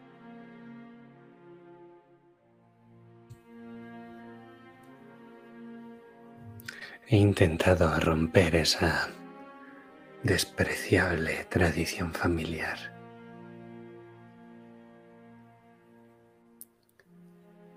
Sabes, los corvos no sois la única familia maldita en Raven. Desde los tiempos malditos. Sí. Desde los tiempos de nuestra matriarca, para ser más exactos.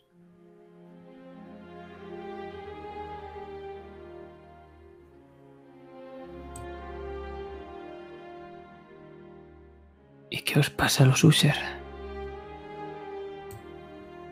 Que el destino nos obliga a enamorarnos entre nosotros.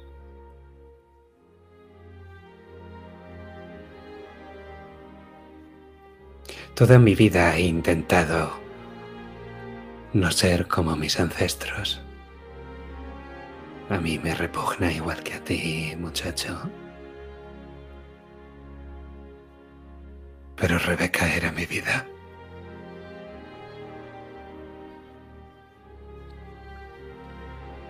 Eres Corvus. Sabes lo difícil que es luchar contra el destino, ¿verdad? Sí, pero yo en cambio no te odio a ti, ni a los tuyos.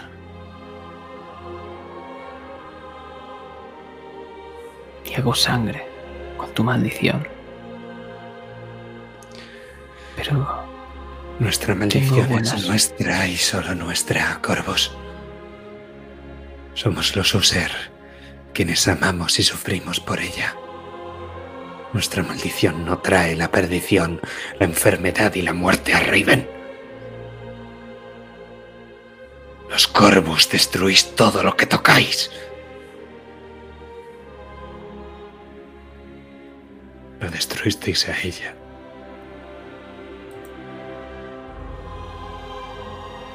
yo no he destruido a nadie. Estoy intentando cambiar todo eso. ¿Por qué? Vosotros vais a ser mi familia. Y quiero que nos llevemos bien.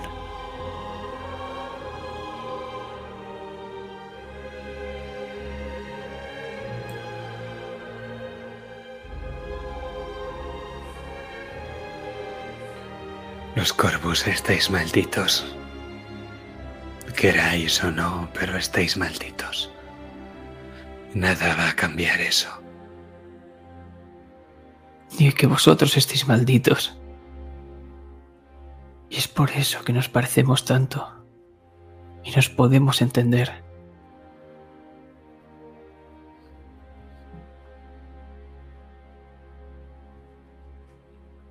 Compartimos su sufrimiento. Lord Usher. Cada uno a nuestra manera. Pero el sufrimiento, sufrimiento es.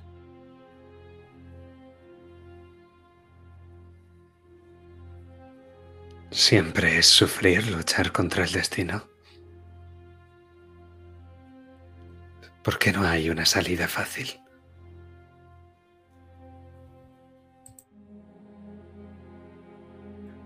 porque luchar por lo que quieres nunca es fácil.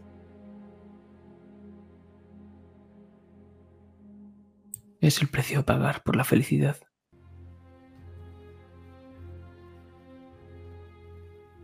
Corvus, sabes que tengo que proteger a mi familia como tú proteges a la tuya.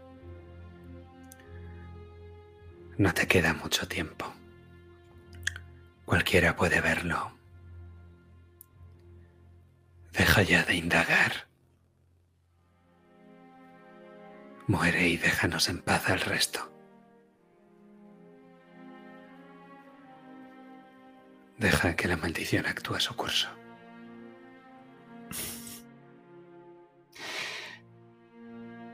Ahí, mi querido suegro, te equivocas. Desde el principio he dicho que estoy aquí para ayudar. Y es que no solo estoy aquí para poner fin a mi maldición, también a la vuestra. Y por eso voy a querer a tu hija tanto como la quiero. Voy a romper vuestra maldición. Te lo aseguro.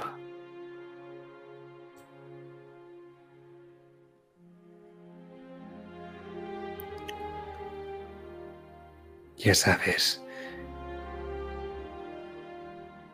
que no seré yo el user que se oponga a eso, ¿verdad? ¿Pensabas que pensaba casarla con Montresor solo para alejarla de ti? No. Sé que Adam es el principal problema. Lo he sabido desde el principio. Él la desea, Corvus. No puedes culpar a un user por. por abandonarse a su maldición. Siempre he sabido que era suya, que era para él y la ha tratado como tal. Pero eso no es amor. Eso es obsesión. Sea lo que sea.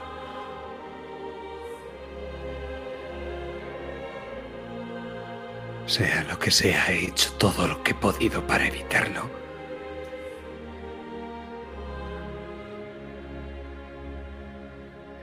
Me he reunido con Montresor. Dice que no va a casarse. Fuisteis vosotros, ¿verdad? ¿Lo dudabas? Adam es más listo que tú y que yo. ¿Por qué crees que os lo dijo a vosotros?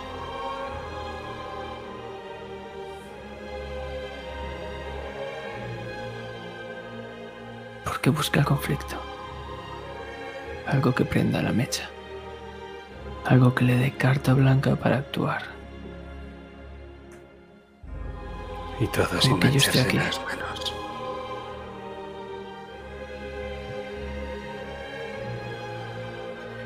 Pero a pesar de que Adam parezca tener un corazón oscuro, Lord Usher, sé que hay bondad en su interior. Lo he visto.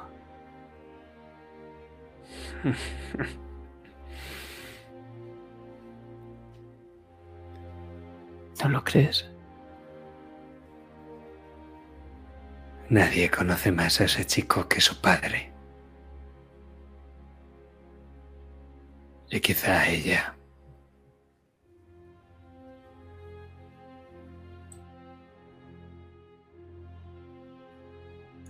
Hace poco vino, vino a hacer una de sus trastadas como si fuese un niño pequeño. Arrancó todos los claveles de mi jardín, pero dejó a una flor, una flor sin decapitar, una flor hermosa, al menos para él. una de mis sirvientas.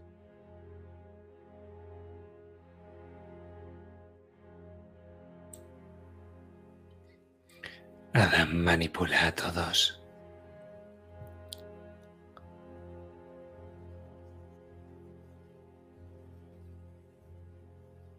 Seguirá haciendo, me temo. Aléjate de él, Corvus. Ya no solo por su bien, sino por el tuyo. El corazón de Grace no soportará que Adam te mate.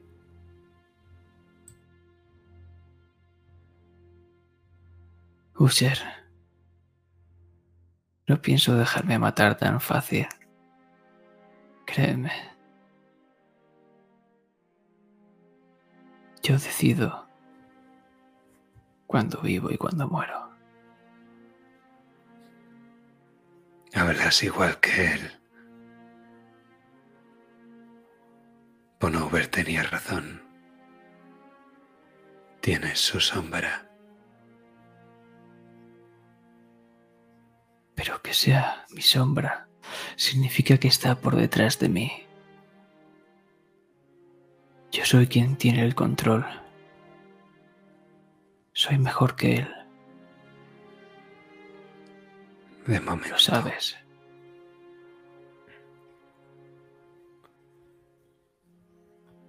Si llega un momento en el que la sombra se pone por delante de mí, ese día es el que moriré, Lord Usher.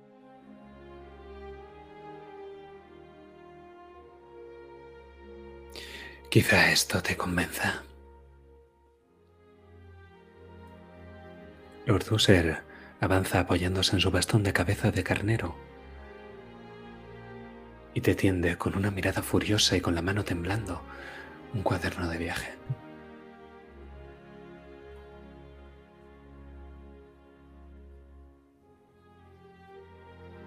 Quizá eso te convenza.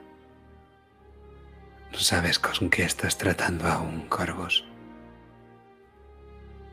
No veo mal en ti, pero tampoco lo había en él.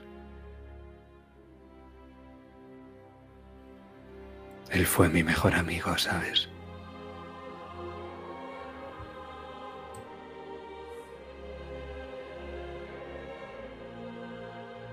Y Adam va a ser el mío. Te lo prometo.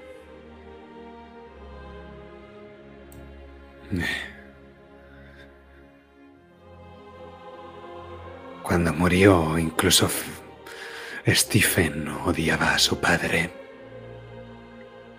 Hubo un tiempo en que yo también pensé que sería distinto con él,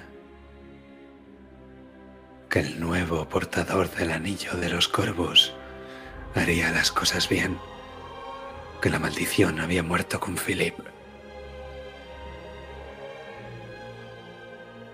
Debía haber visto venir que me equivocaba. Nadie construye una tumba a un cuerpo ausente. Stephen estaba tan podrido como Philip, solo que la maldición tardó más en llegar. Al menos ella murió antes de que surtiera efecto.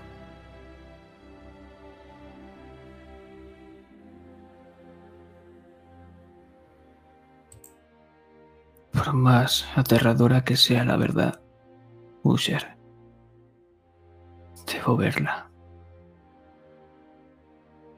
Es el camino que me va a conducir al final que quiero. Luchar contra el destino no sirve de nada, Corvus. Siempre fracasamos.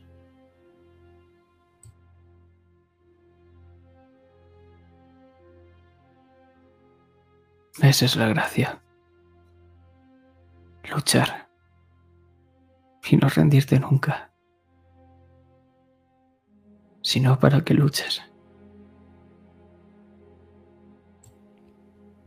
Esperanza, ¿eh?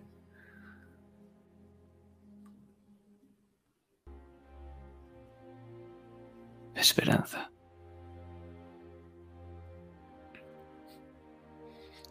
Supongo que es lo que siempre buscamos los vivos. Aunque sepamos que tenemos todas las posibilidades en nuestra contra, Dios sabe que he vivido demasiado, Corvos.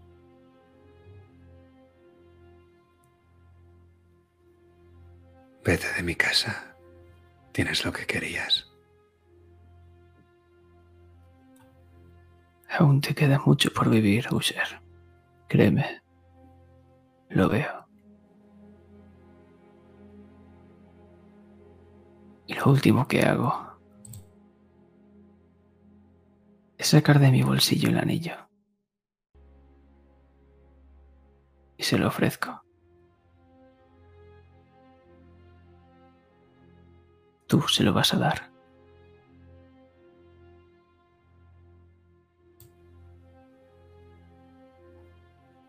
Él te mira con duda, pero finalmente lo coge. Y yo creo que es en esa mano, acercándose a la tuya, cuando vamos a fundir en negro.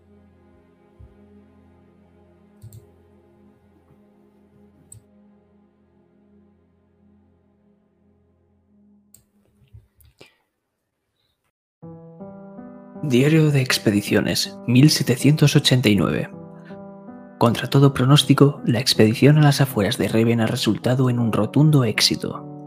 Tras varias noches luchando contra la niebla y la oscuridad al oeste de Raven, al tercer día hallamos las ruinas de un asentamiento que Rebeca supo identificar como la ciudad perdida de Sion. El remoto lugar, perdido hace siglos entre la niebla, sigue siendo inaccesible a día de hoy para la mayoría de Ravenidas, pues ni siquiera nosotros fuimos capaces de calibrar su ubicación exacta. No obstante, es una mina de oro para los socios. Aunque nada crece ya en aquel paraje, y la muerte se ha extendido en aquel lugar como la peste, el antiguo pueblo está lleno de reliquias. Toda clase de antigüedades y objetos que con el paso de los siglos han alcanzado un valor incalculable, lo que enriquece el patrimonio de la sociedad y me hace querer organizar una exposición monográfica. Lo consultaré con Philip y Rebecca. Al señor Sargent no le gustará, por supuesto, pero ¿a quién le importa ese viejo gruñón? Philip continúa negándose a devolver a la sociedad la pieza que se llevó para sí tras su travesía a estación. Mi buen amigo puede ser muy testarudo cuando se lo propone y afirma que todavía no ha finalizado con sus estudios. Ese objeto lo ha fascinado profundamente desde que lo encontró, y pese a que ya hemos comenzado los preparativos en el museo para la exposición, Philip continúa en sus trece. Es muy extraño. Jamás ninguna antigüedad lo ha obsesionado tanto. ¿Qué tendrá aquel espejo que hace que no quiera despegarse de él? Robert Corbus ha acudido a verme. Cuenta que Philip ha enloquecido que pasa largas horas en su estudio dibujando mapas y hablando consigo mismo. El muy demente afirma haber dibujado un mapa capaz de conducirnos de vuelta a Sion, a finalizar el trabajo que empezamos allí. No sé de lo que habla y Robert tampoco. Rebeca está muy preocupada. Estas paparruchas no hacen bien a su estado, ni a la criatura que porta. No lo entiendo. ¿Qué le ha pasado a mi buen amigo? ¿Sigue siendo él acaso? Philip ha venido. Traía consigo un libro, una horrorosa Biblia profana que de algún modo ha conseguido traer desde el viejo continente. Afirma que el libro contiene el secreto para vencer a la muerte y así solucionar todos sus problemas. Defiende que fue el propio libro el que se lo reveló. No le he dejado ver a Rebeca.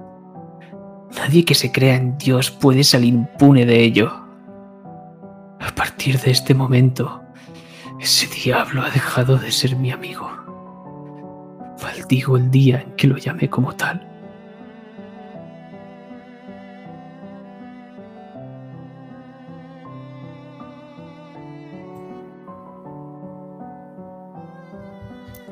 ¿Dónde estás, Arthur? ¿Dónde es el lugar que lees estas palabras?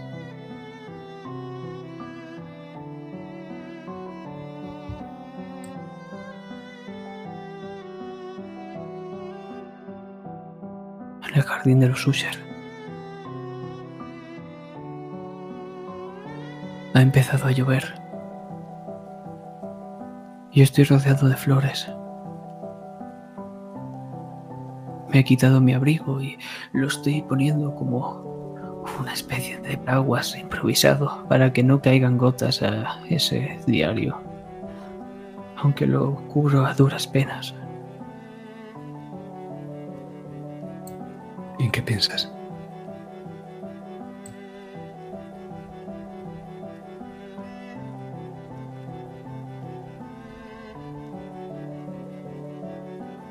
frustración. Porque dos personas que se querían tanto, ¿cómo acabaron odiándose tanto?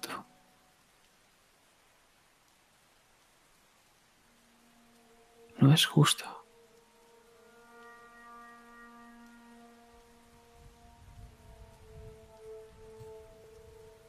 Pero ahí a los pies, a la sombra de la casa User, conforme el sol comienza a bajar de su posición, cubierto por las nubes de lluvia, tienes claro que fue algo lo que los separó.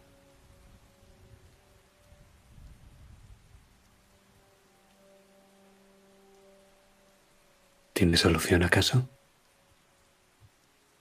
No se puede cambiar el pasado, pero ¿qué hay del futuro?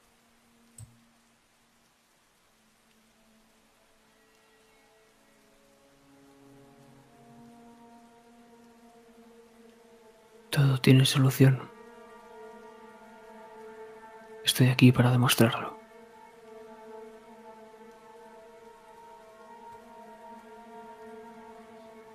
Antes de que te pongas en marcha, Arthur, déjame decirte que la lluvia no logra despejar esa inmensa y densa niebla que empieza a formarse al ras del suelo. Está muy fría y poco a poco te va calando los huesos conforme sube por tu cuerpo. Porque en efecto, la niebla sube por tu cuerpo.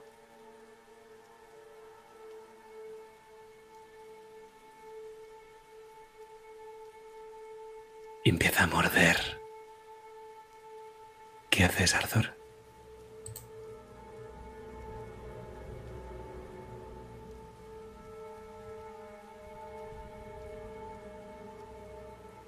Al principio, como si fuese algo que pudiese quitarme como si fuese algo de carne y huesos. Empiezo a darme manotazos intentando apartar esos mordiscos. Tocarlo con la mano es doloroso también, como unos dientes de hielo que se te clavan como si fueran unas agujetas congeladas, como si te clavasen carámbanos de hielo y te penetrasen las venas y entonces tu sangre corriera hacia tu corazón fría.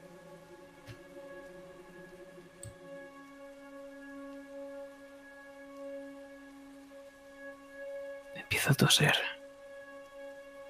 Empiezo a escupir sangre, mucha. No siento las manos. Intento deshacerme. Los ojos, Arthur. Son los ojos los que están perdiendo visión. Esa visión borrosa que has empezado a tener dentro de la casa User, poco a poco se va haciendo más y más borrosa conforme por los bordes de tu visión se van empequeñeciendo y el negro lo va dominando todo. ¿Qué es lo último que piensas?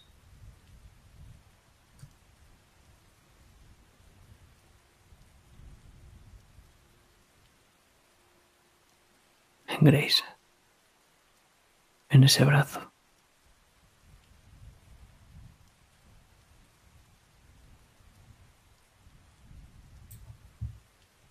Aquí también llueve. En el acantilado no dejaba de llover.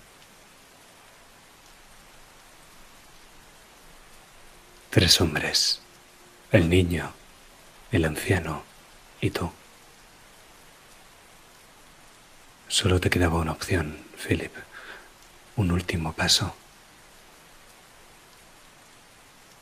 El espejo lo había dejado claro. De ver. Y tú no habías llegado tan lejos para nada. ¿Qué fue lo que hiciste?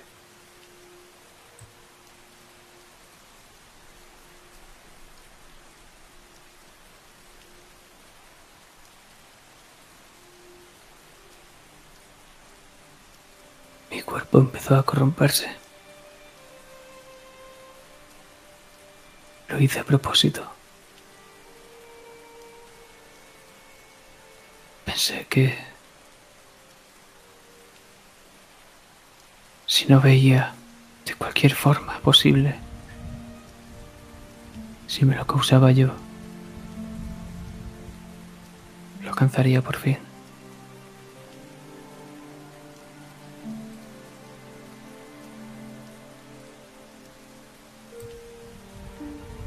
Te dejaste llevar, ¿no es cierto? Porque dejarse llevar era lo único capaz de evitar lo inevitable. El libro tenía inscritas todas las instrucciones, pero para transicionar hacía falta dar un último paso. Philip, no había vuelta atrás. Ya no hay vuelta atrás.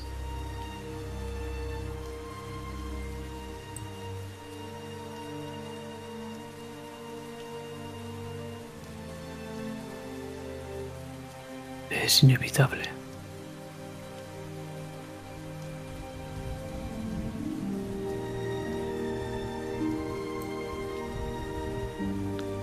Entonces vemos cómo te agachas haciendo crujir tu gabardina negra y pones una mano en el suelo, al tiempo en el que un rayo restalla en el horizonte y la parte del acantilado donde estás se cae al vacío.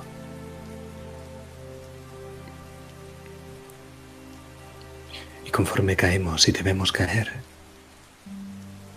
nosotros salimos del cuerpo de Philip Corbus y flotamos entre la niebla, entre la tormenta y entre la lluvia para ver cómo el cuerpo de ese hombre se precipita hacia las rocas afiladas del fondo,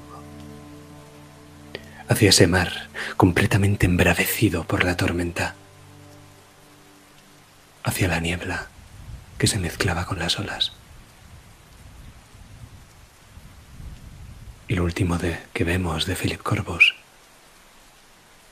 es como su sombrero negro y su gabardina desaparecían entre la niebla.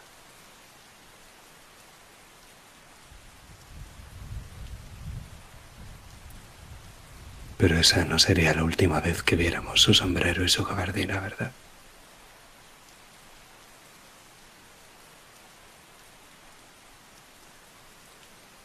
Despierta, Arthur.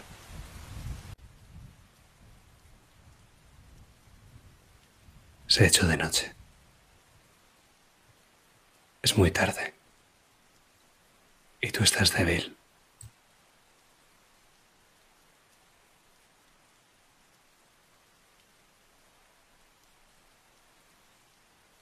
Cojo aire.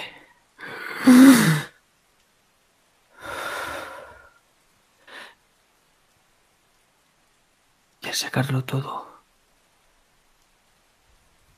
es como si sacase yo la propia neblina.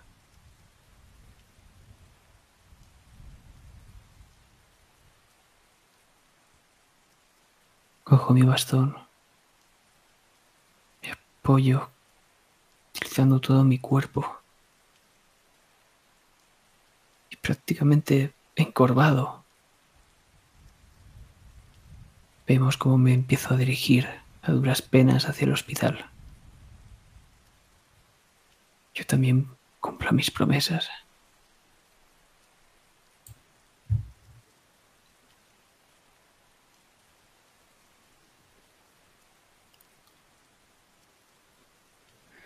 Ciudad no está lejos, Arthur. Pero ellos están mucho más cerca. Se interponen en el camino. Apenas eran unos puntitos negros y casi cuando parpadeas los tienes delante.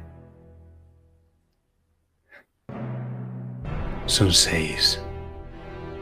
Llevan herramientas de pescadores y de granjeros. Arpones, orcas, alguna antorcha y cuchillos que sujetan con fuerza. Conforme la niebla ha empezado a alzarse,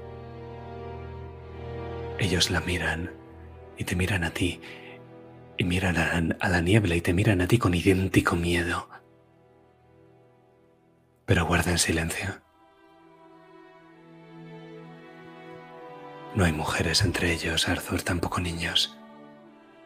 Esos hombres vienen muy decididos.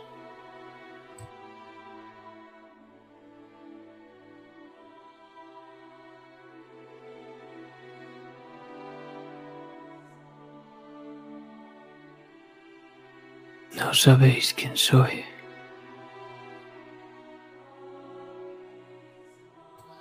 Carvos. Se abre paso el plantador Thompson, ese hombre alto, escuálido, vestido con su camiseta blanca de tirantes bien metida por dentro del pantalón. En sus manos no hay un cuchillo, Arthur, hay una pistola de chispa. Ya es hora de acabar con la maldición. Ya es hora de acabar con todo. ¿No creéis que ya ha muerto suficiente gente? Falta uno más. Solo uno más. Esto no va a acabar conmigo.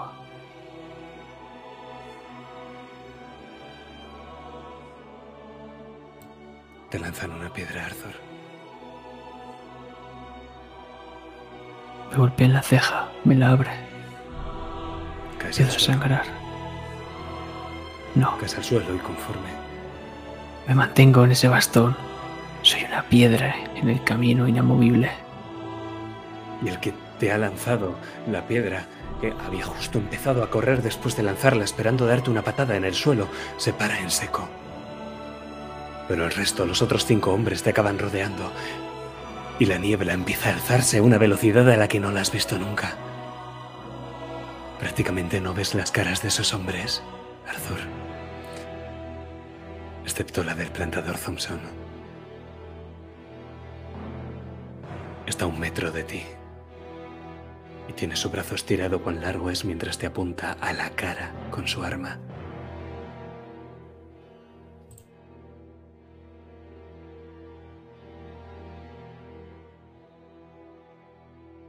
¿Estás seguro? Una vez aprietas el gatillo, no hay vuelta atrás.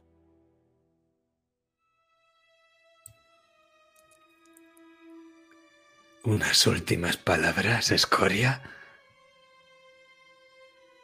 Y conforme lo dice, te recorre un escalofrío y sientes que la niebla viene cargada de muerte. Es ese olor frío, húmedo y helado que has sentido antes, Arthur.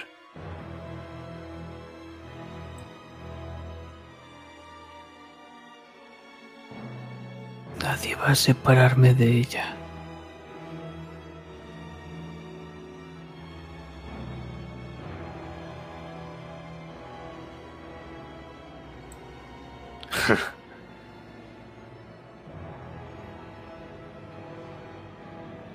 y entonces nos fijamos en la cara del plantador Thompson como una gota de sudor o quizá de humedad causada por la niebla empieza a bajar por su sien. Y entonces vemos el dedo del gatillo como empieza a apretarlo y el pequeño martillo del arma empieza a ir hacia atrás. Y entonces vemos en el plano general como uno de esos hombres desaparece. Y lo ves. Como camina a grandes pasos sin tocar el suelo. Sombrero de copa, abrigo negro, envuelto por la niebla.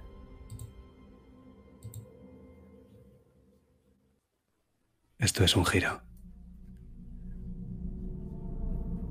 Es que la amenaza no son los pueblerinos de Raven.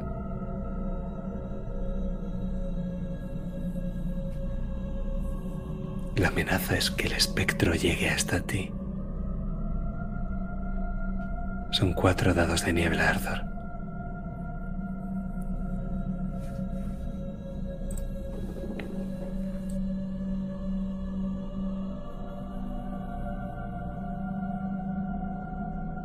Voy a utilizar una acción.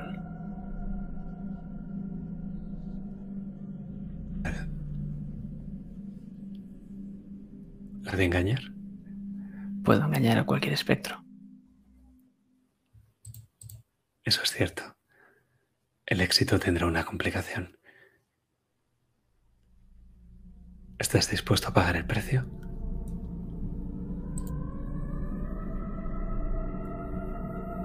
¿Y por qué estoy luchando entonces si no lo voy a pagar? Por supuesto que lo hago. Entonces empezaré narrando yo.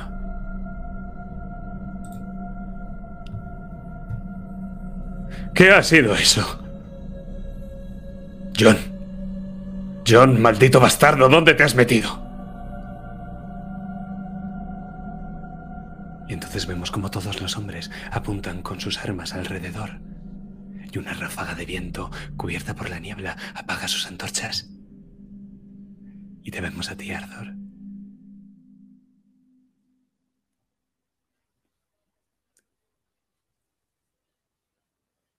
¿Qué haces? ¿Qué dices? ¿Qué piensas? A mí no, a mí no se me ve. Se ve a Stephen Corbus con su bastón.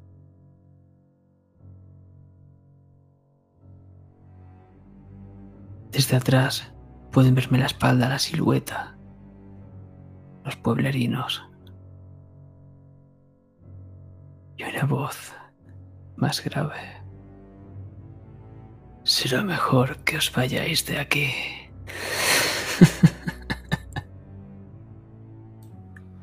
Se escucha otro grito más que resuena en tus palabras y entonces el sonido sordo de un cuerpo cayendo al suelo y de algo que sale rodando, que sale rodando hasta los pies del plantador Thompson. Y la niebla se aparta por capricho para revelar una cabeza cortada. ¿Qué está pasando? ¿Qué es eso? Entonces de nuevo el sonido de un hacha que corta el aire y al otro lado de la niebla por el rabillo del ojo ves la figura negra y como, cuando él hace un movimiento se mueve la niebla a través. El pendador Thompson se gira hacia ti y termina martillando el arma con el pulgar. ¡Bastardo Corvus!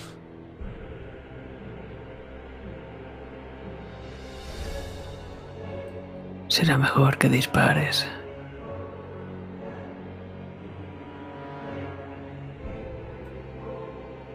Y de nuevo, la gota de sudor en su frente. De nuevo, el dedo volviéndose blanco conforme abraza el gatillo y de nuevo, el martillo del arma. Y entonces escuchamos la detonación.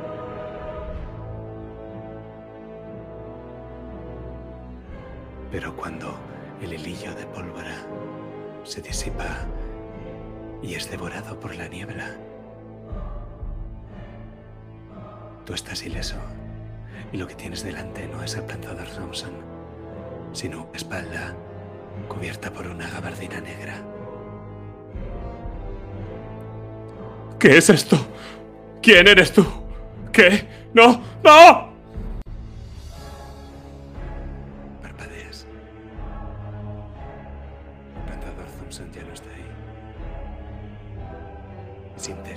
El impacto, como la niebla se echa hacia atrás, como si el plantador hubiera sido golpeado por una fuerza imposible. Y entonces él vuelve a aparecer delante de ti. ¿Qué haces? Yo desde el principio con los ojos cerrados. Y lo que vemos es como esa imagen espectral que tenía sobre mí de Stephen Corpus se separa de mi cuerpo. Y de la, de la niebla sale otro Corvus. Y otro. Y otro. Y otro. Y empiezan a rodearnos decenas de espectros Corvus de los cuales no puedo identificar sus caras. Y todos le miran a él.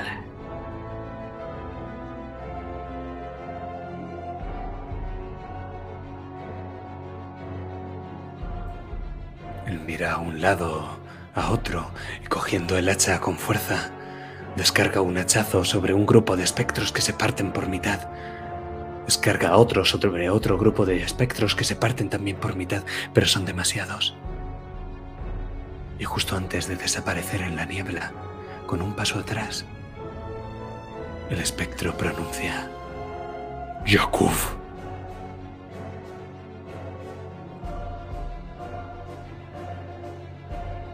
Pero termina desapareciendo, fundiéndose en la oscuridad y en los zarcillos de niebla.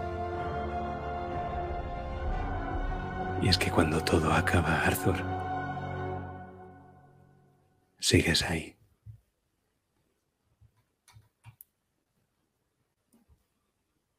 Abro los ojos.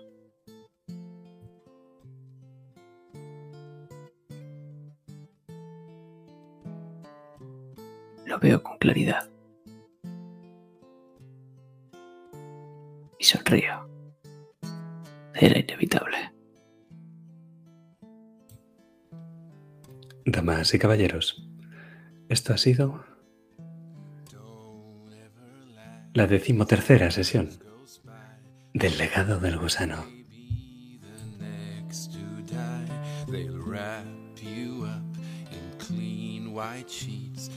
Drop you six feet underneath. They'll put you in a pine wood box, cover you up with dirt and rocks, and it all goes well for about a week. Then your coffin begins to leak, and the worms crawl in, the worms crawl out, the worms play pinochle on your snout. They'll eat your eyes, they'll eat your nose as you begin to decompose. A slimy beetle with demon's eyes chews through your stomach and out your sides. Your stomach turns to rancid grease and pus pours out like melted cheese. You spread it on a slice of bread, and that's what you'll eat when you're dead. And the worms crawl out, the worms crawl in. The ones that crawl in are lean and thin. The ones that crawl out are fat and stout. Your eyes fall in and your hair falls out. Your brain turns into maggot pie. Your liver starts to liquefy. And for the living, all is well as you sink further into hell. And the flames rise up to drag you down into the fire where you will drown. Your skin melts off as you descend, and Satan turns you limb from limb. Your suffering will never end, and the worms crawl in, the worms crawl out. They'll eat your guts and then shit them out. And when your bones begin to rot, the worms remain, but you do not.